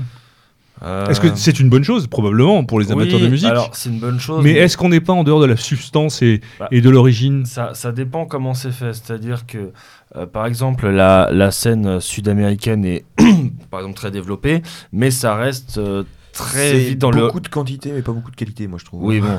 mais c'est c'est dans, vraiment dans, dans le old school. C'est beaucoup ce qui se fait dans les années 80. C'est c'est très traditionnel, c'est à l'ancienne. Euh, moi, je trouve que c'est une bonne chose, cette, ce- ce- comment dire, cette expansion du black metal, à partir du moment où c'est repris et on va dire assimilé. C'est-à-dire que quand on voit des groupes comme Melekesh, par exemple, un groupe israélien qui reprend euh, du black metal, mais euh, en y ajoutant des, des sonorités ou des thématiques sumériennes, je trouve ça très bien. Quand je vois des groupes comme euh, Zoriake, dont, dont je te parlais tout à l'heure, qui, euh, donc c'est un groupe de black metal chinois qui arrive à ajouter des sonorités chinoises dans leur musique, je trouve ça très bien. Donc ça prend de la substance. Quand on prend un groupe comme Al Namroud, qui est un groupe de black metal saoudien qui intègre des sonorités arabes, je trouve ça excellent. Voilà, après, ça dépend comment c'est fait, mais. euh, c'est quoi C'est une manière, c'est une manière d'être original ou de se, ou de se- ou de se distinguer du reste de la Bah, scène? Par rapport à ce qu'on disait tout à l'heure, il y a, il y a une expression personnelle, euh, vraiment. Culturelle. oui, culturelle Voilà, et personnelle nous, très nous, euh, forte. voilà, en Europe, ça va être la. Bon, au départ, c'est parti de voilà des la mythologie euh, scandinave. Forcément, pour une personne qui vient de voilà qui vient de Chine, ça va pas être le- les mêmes va références. pas lui parler de la même manière, codes, bien voilà. sûr. Il n'y aura pas d'accordéon. Vo- Mm. vo- C'est voir, voir un groupe chinois ou un groupe euh, indonésien ou un groupe euh, sud-américain qui dit euh, nous sommes les fils d'Odin, je trouve ça complètement ridicule. Pour le moins, effectivement. oui. Après, euh, certains groupes ont une démarche euh, qui peut être intéressante, même si c'est pas leur culture propre. Je parlais de Cult of Fire tout à l'heure, un groupe tchèque. Ils ont fait un album qui est absolument excellent, euh, consacré à Kali. Tous les titres sont, en, sont écrits en sanskrit et c'est une ambiance vraiment euh, très, oui, très hindouiste, on va dire. Enfin, je sais pas quel terme employer, c'est- mais oriental, c'est- très quoi l'intérêt pour un groupe tchèque d'aller chercher ce genre de choses? Ça c'est une bonne Les question. influences philosophiques, les, Les dans les influences- thématiques traitées. Voilà, les influences philosophiques, le côté spirituel. euh, L'album est vraiment euh, très bien construit, très sérieux, prends- très bien très poussé. tu quoi. prends plus proche de nous, tu prends Absu, l'album Tara qui date de 2000 ou 2001, je sais plus. 2000, hein, je Et les, des Américains qui sont d'origine écossaise et qui traitent de à peu près des mêmes thèmes, mais adaptés à l'Europe de, euh, de ce que fait Melekesh. Mhm. Euh, donc l'Apsu, c'est bon, espèce de terre creuse, hein, le- Mhm. l'intérieur de la terre, ouais. Et euh, Avec et des qui- cornemuses des et- sonorités. des euh, cornemuses et certaines sonorités celtes dans cet album, ouais. D'accord. Et par exemple, euh, comme on en parlait tout à l'heure, il y a des groupes euh, dans, la scène américaine, dans la scène californienne, des groupes comme, euh, un groupe comme Volan, qui est bon, malheureusement pas très connu, qui mériterait de l'être beaucoup plus, qui, qui reprend. Bon, après, le, le musicien, enfin, le, le créateur de Volan, euh, est d'origine mexicaine, donc joue vraiment sur ce côté euh, de culture aztèque euh, ancestrale. Et son, sa musique est vraiment très axée là-dessus au niveau des thématiques, au niveau des sonorités, et c'est très intéressant. Et Oui, du ça, coup- on- en fait, le, le principe d'identité est, je dirais, incontournable, enfin, et, et inséparable. En- en tout cas- oui. Pas toujours. Inséparable, je sais pas, euh, très présent. Oui, mais là, c'est ce qui caractérise ces groupes venus d'étrangers, Voilà. visiblement, où, où on les cite eux, mais. euh, Mais après, il y a, y a Après, d'autres oui, là, il y a on, groupes. prend quand même des exemples un peu. euh, C'est des exemples particuliers. Il y a des voilà. groupes comme Im- Impiety, euh, un groupe de, qui vient de Singapour et qui fait du black metal en jouant sur y a- y a, l'antisémitisme, il y par avait quand même beaucoup, beaucoup, beaucoup de groupes qui viennent des, des quatre coins du globe et qui au final font tous la même chose. hein. Après, euh, il y a des groupes voilà, mexicains, euh, américains, euh, Peu se distingue. Il y a le côté un peu exotique qui fait qu'on les repère. ou je sais pas quoi qui, qui viennent de, voilà, de 15 000 km de loin et au final ils, bah, ils parlent de Satan et ils se, ils se griment en noir et blanc. Quoi, tu vois, donc, euh, Oui, euh, on peut Donc, pas dire que soit très quand même, original. euh, Hmm. voilà. Donc, comme on disait tout à l'heure, faut, faut savoir, faut apprendre petit à petit à séparer le bon faut savoir faire le tri. Après, le, voilà, la particularité, comme moi je trouve dans le black metal, c'est que c'est c'est un style où tu, tu vas vraiment creuser pour trouver des, des perles, entre guillemets. Tu t'as pas ce. Enfin, t'as pas beaucoup, en tout cas, quand tu, quand tu es sincère dans ta démarche avec cette musique, ce système de bon, bah j'écoute euh, ce qu'on me propose à la radio ou ce, voilà, ce, ce qu'on me propose euh, commercialement, quoi. Évidemment, il y aura toujours les, les gros groupes les, les plus connus que, qui vont ressortir en premier. Mais ce que je remarque dans beaucoup de personnes sincères avec cette musique, c'est que tout, les gens ont envie de, chercher des nouvelles choses, ont envie de creuser un Hmm. peu pour chercher En vraiment quête des- d'originalité. Pas seulement une quête Pas d'originalité, mais ouais, ouais, pas forcément originalité, Pas de qualité, euh, d'originalité, de qualité. Voilà, il y, a- il y a certains groupes, comme on disait tout à l'heure, qui ne sont pas du tout dans la démarche Alors, de- est-ce que- d'expansion. Il faut aller chercher. Voilà, il y a, il y a quand même dans le black metal, en tout cas au début, ça revient pas mal en ce moment. euh, ce côté euh, avec les fanzines, où il faut vraiment les fanzines papier, chercher des les cassettes, ce genre Moi, de je trouve que choses. c'est quand même un des, un des rares euh, genres de musique où on, on est content de trouver sur un truc que nous seuls on connaît. Ouais. on est, tout- ouais, on est seul à apprécier. Et hein. bon, après, parfois, c'est. euh, Mais est-ce que ça, Ça- veut dire aussi que dans l'eau, euh, dans l'eau, il faut savoir donc trier le bon grain de livret, on l'a dit, mais est-ce que ça veut dire que il y a une grosse masse de choses euh, sans grand intérêt pour une minorité qui est véritablement pour- intéressante? Pour, le- pour le dire de, de manière très mesurée, il y, a, il y a une énorme masse de merde dans le black metal. hein. Là, ouais. là, clairement. D'accord, ok. Tu parlais de fanzine, de choses comme ça. Ça renvoie quand même à une époque euh, assez ancienne, parce que le fanzine aujourd'hui, c'est quelque chose. Moi, j'ai connu cette époque-là où euh, on distribuait, les gars distribuaient ça à la sortie des concerts, où on écrivait le petit article du de- dernier album que personne ne connaissait. Je parle d'une époque où il n'y avait pas d'internet, où il n'y avait pas tout ça, et où on faisait ça euh, à la Ronéo et on distribuait euh, en noir et blanc. euh. C'est quelque chose qui existe encore et où qui. Ça qui- se fait que- pas mal encore. Ça se fait black, encore, euh, ça, dans le black ça revient pas mal. De la même manière, euh, le, bon, le CD, je dirais pas que c'est en perte de vitesse, mais dans le, dans le black metal, euh, on, on a de plus en plus recours ces dernières années à la cassette et au vinyle. C'est quand même un retour à une façon différente de. Enfin, un, rapport différent à la musique. Effectivement, il y a l'objet. Et à l'objet Il aussi. y a l'objet, oui. Mais quand j'ai la musique, c'est au niveau des sonorités. Le son d'un vinyle et le son d'un CD, c'est pas du tout pareil. De la même manière, le son d'une cassette et le son d'un CD, c'est différent. Mais euh, voilà, les, les fanzines se, se redéveloppent pas mal, effectivement, pour, bah, pour re- revenir un peu à ce, ce mode de diffusion local, quoi, de, main à main, Mmh. euh, bouche à oreille, pour sortir peut-être de. Et ça recrée, en tout cas, ça, ça introduit et ça renforce le principe de la communauté autour de, de valeurs euh, partagées, communes, en l'occurrence musicales, et c'est ça qui. Voilà. euh, qui, C'est- qui- C'est aussi pour se distancier du, de ce qui est aujourd'hui l'un des principaux modes de diffusion de la musique, y compris du black metal, à savoir Facebook. Quand même. Oui. Voilà, faut aussi il faut voir aussi ça. le dire, bien sûr. Euh, quand on organise des concerts, ou quand on, alors peut-être citer quelques grands festivals ou des choses un peu euh, qui, on a, on a parlé tout à l'heure de, de- de- de- de- du Hellfest, qui, qui est un exemple un petit peu euh, à part, euh, qui est un petit peu hors norme, on va dire, dans, dans- dans- dans sa finalité, son organisation, sur ces trois journées que, que représente euh, le Hellfest. Euh, la scène black metal aujourd'hui, qu'est-ce qui, qu'est-ce qui sort? Il y a des rendez-vous incontournables, comme on va le retrouver pour euh, euh, certains grands festivals de musique punk ou d'autres musiques euh, bien spécifiques euh, Alors, pour le, pour le gothique, le néo-folk ou je ne sais quoi. Ouais, comme tu l'as dit, il y a le bon, il y a un peu le- l'incontournable Hellfest, enfin incontournable. C'est euh, un peu le plus gros. Il y a le Hellfest en France et le, le Wacken Open Mhm. Air en, en Allemagne, qui sont absolument immenses. Mais qui sont des festivals de métal. Des festivals de Oui, métal. Après, c'est toutes sortes de métal. Mhm. Euh, pour des programmations un peu plus spécialisées, je pourrais recommander le, le Partisan en Allemagne qui a lieu début août, qui est plus axé sur le black metal et le death metal, et le trash aussi, qui est Euh, attends, en Belgique, t'en as quelques-uns aussi. en Belgique, en- au mois d'août, il y a le Metal Méant, qui sur un ou deux jours, c'est assez petit, euh, qui a toujours une bonne programmation. Il y a l'excellent Fall of Summer hein, euh, sur- à Torcy, début, début septembre chaque année. Là, ça fait, Torcy en Seine-et-Marne. voilà, euh, sur la base de loisirs, ça fait 4 ans qu'il bah, qu'il- qu'il existe là.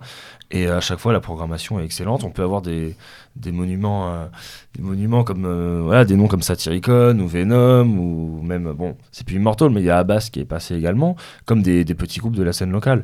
Donc voilà, il y a quelques festivals comme ça.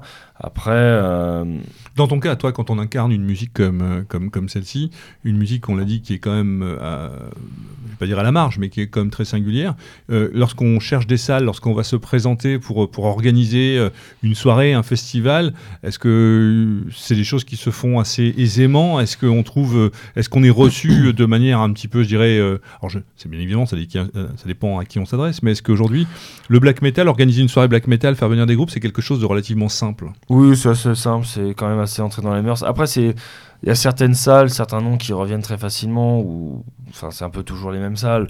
Il y a depuis des années où, où le métal, et surtout le métal extrême, revient.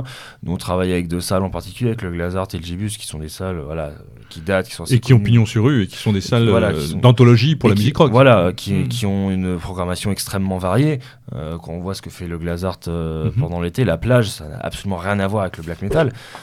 Mais euh, c'est assez facile, enfin assez facile.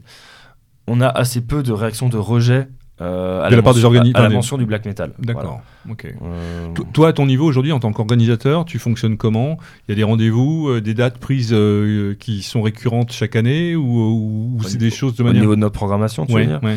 Non, en fait, euh, soit on constitue des affiches euh, nous-mêmes avec des groupes qui, qui nous intéressent, soit on- il y a des, tournées, on est contacté par les, les managers, les tourneurs et on s'organise pour faire la date parisienne. Donc euh, ça dépend. Comme je disais tout à l'heure, on Mais essaie. ton association et toi, vous êtes devenu un, un interlocuteur incontournable de la scène black metal pour la région parisienne? Peut paraître prétentieux de le Non, dire. non, non, mais ça n'a rien de prétentieux, puisque. Oui, non, quand même. C'est vrai qu'on a aujourd'hui un certain poids. On, fait, on a des, des tournées très intéressantes. Là, par exemple, euh, dans un mois, on fait jouer euh, Black Cherry, un groupe de black metal américain euh, qui, est quand même un- qui a quand même un gros poids, qui n'a pas joué depuis extrêmement longtemps en France.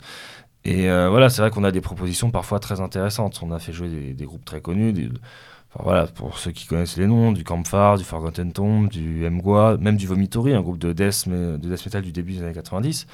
Donc on a quand même, euh, ouais, on a quand même acquis une certaine. euh, Et quand tu dis on, c'est on sait Pavillon Norazo. D'accord, mais l'association, vous êtes combien On est une dizaine dans l'association. D'accord. Bon, moi, je suis le président et on, on est une dizaine. Et derrière cette association, il n'y a pas un label, euh, il n'y a pas une revue, c'est juste une association à vocation d'organisation de concerts. Voilà, c'est ça. À la base, on était une bande de copains à toujours aller en concert, à toujours se retrouver.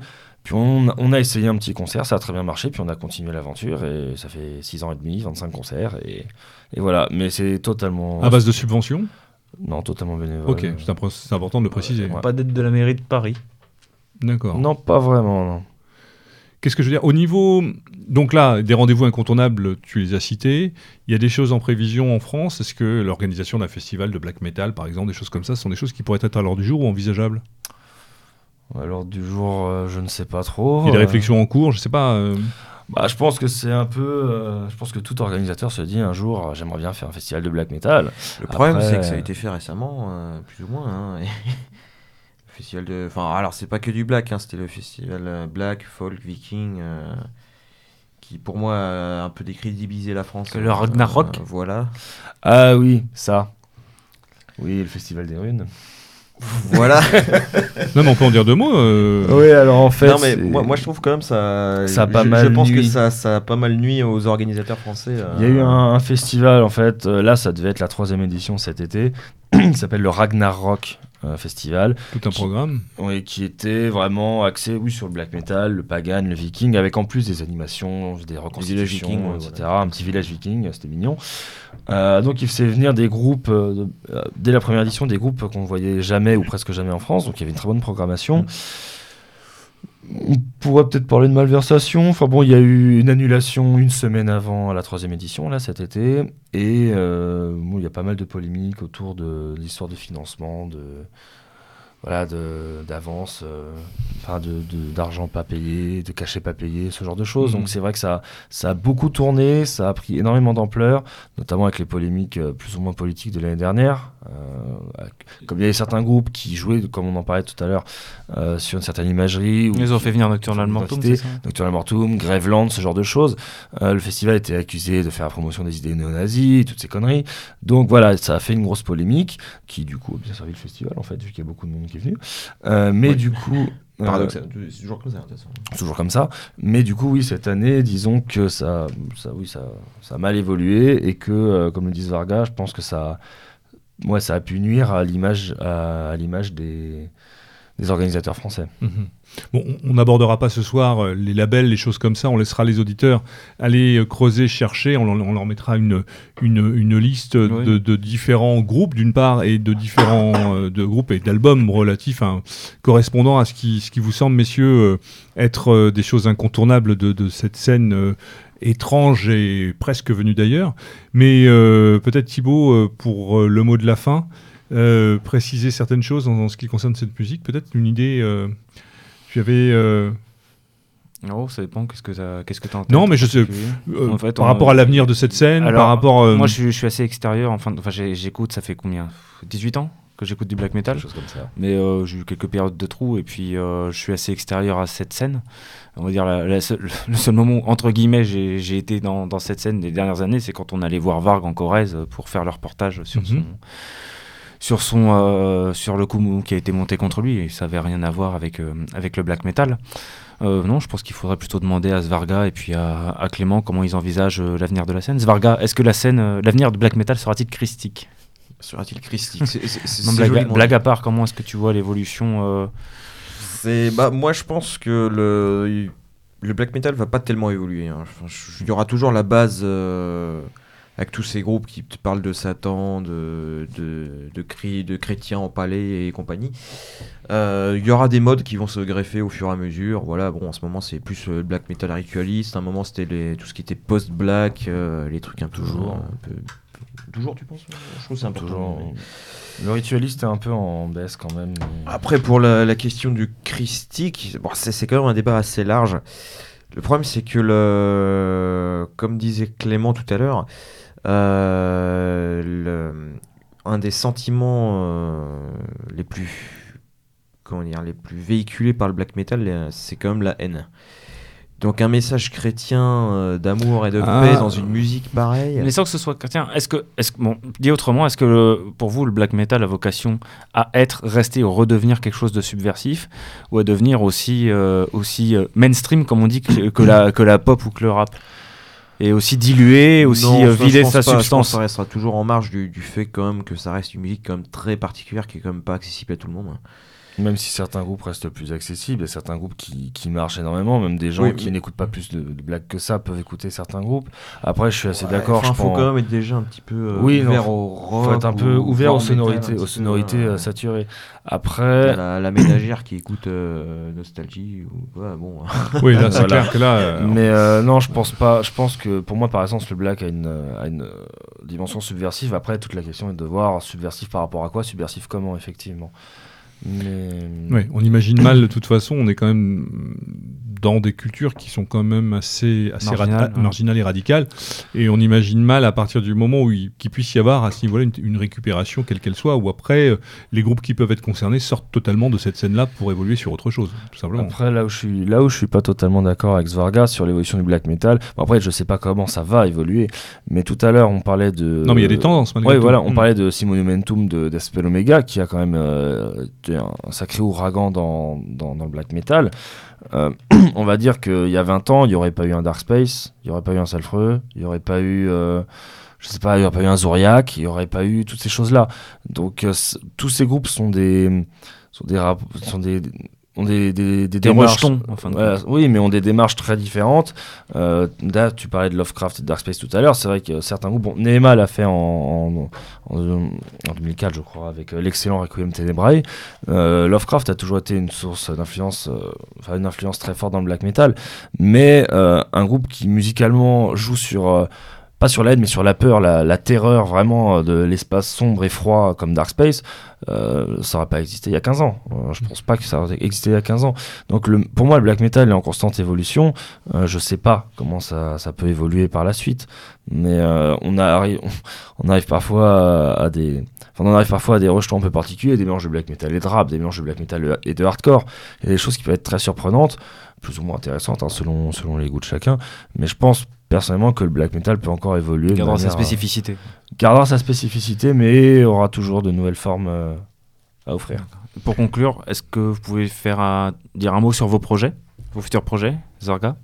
Bah, côté Neptrecus, euh, on a une. euh, donc, Il y a le troisième album, donc. le troisième album donc en, en préparation. Donc j'espère, je dis bien j'espère, parce que c'est entre la théorie et la pratique, il y a toujours un, un sacré écart. euh, sortir euh, fin d'année prochaine, donc d'ici euh, d'ici un an, on va dire. Après, on verra comment ça se passe. Entre temps, on va normalement sortir un split CD, donc un CD commun avec le groupe Crystalis.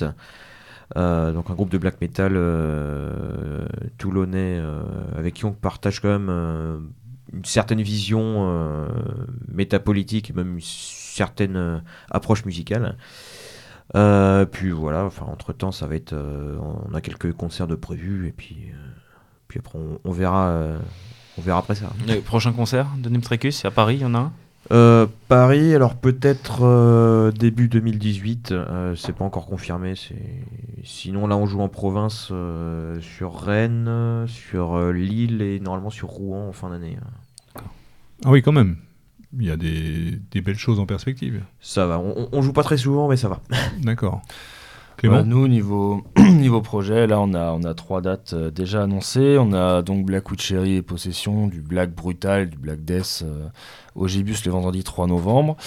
Euh, donc Blackwood Cherry, un groupe américain qui n'est pas venu depuis très longtemps. Le jeudi 7 décembre au Glazart, on a donc Sortilegia, un groupe de black metal assez occulte canadien qui, qui vient pour la première fois à Paris. Euh, qui est vraiment très bon, avec euh, Sinmara, un des, gros noms de la scène black metal islandaise qui est, en plein essor depuis quelques années, hein, qui tourne énormément.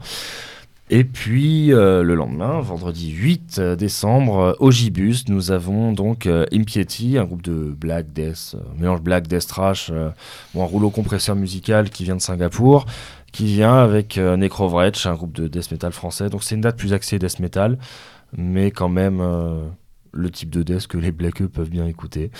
Euh, voilà. Les Donc, blackeux. Les black metaleux, pardon. Non, non, mais. euh, Black Metal, je crois que c'est encore, c'est encore plus moche à l'oreille. non, mais blackeux, c'est pas mal ça. Je préfère les Black Metalheads, peut-être.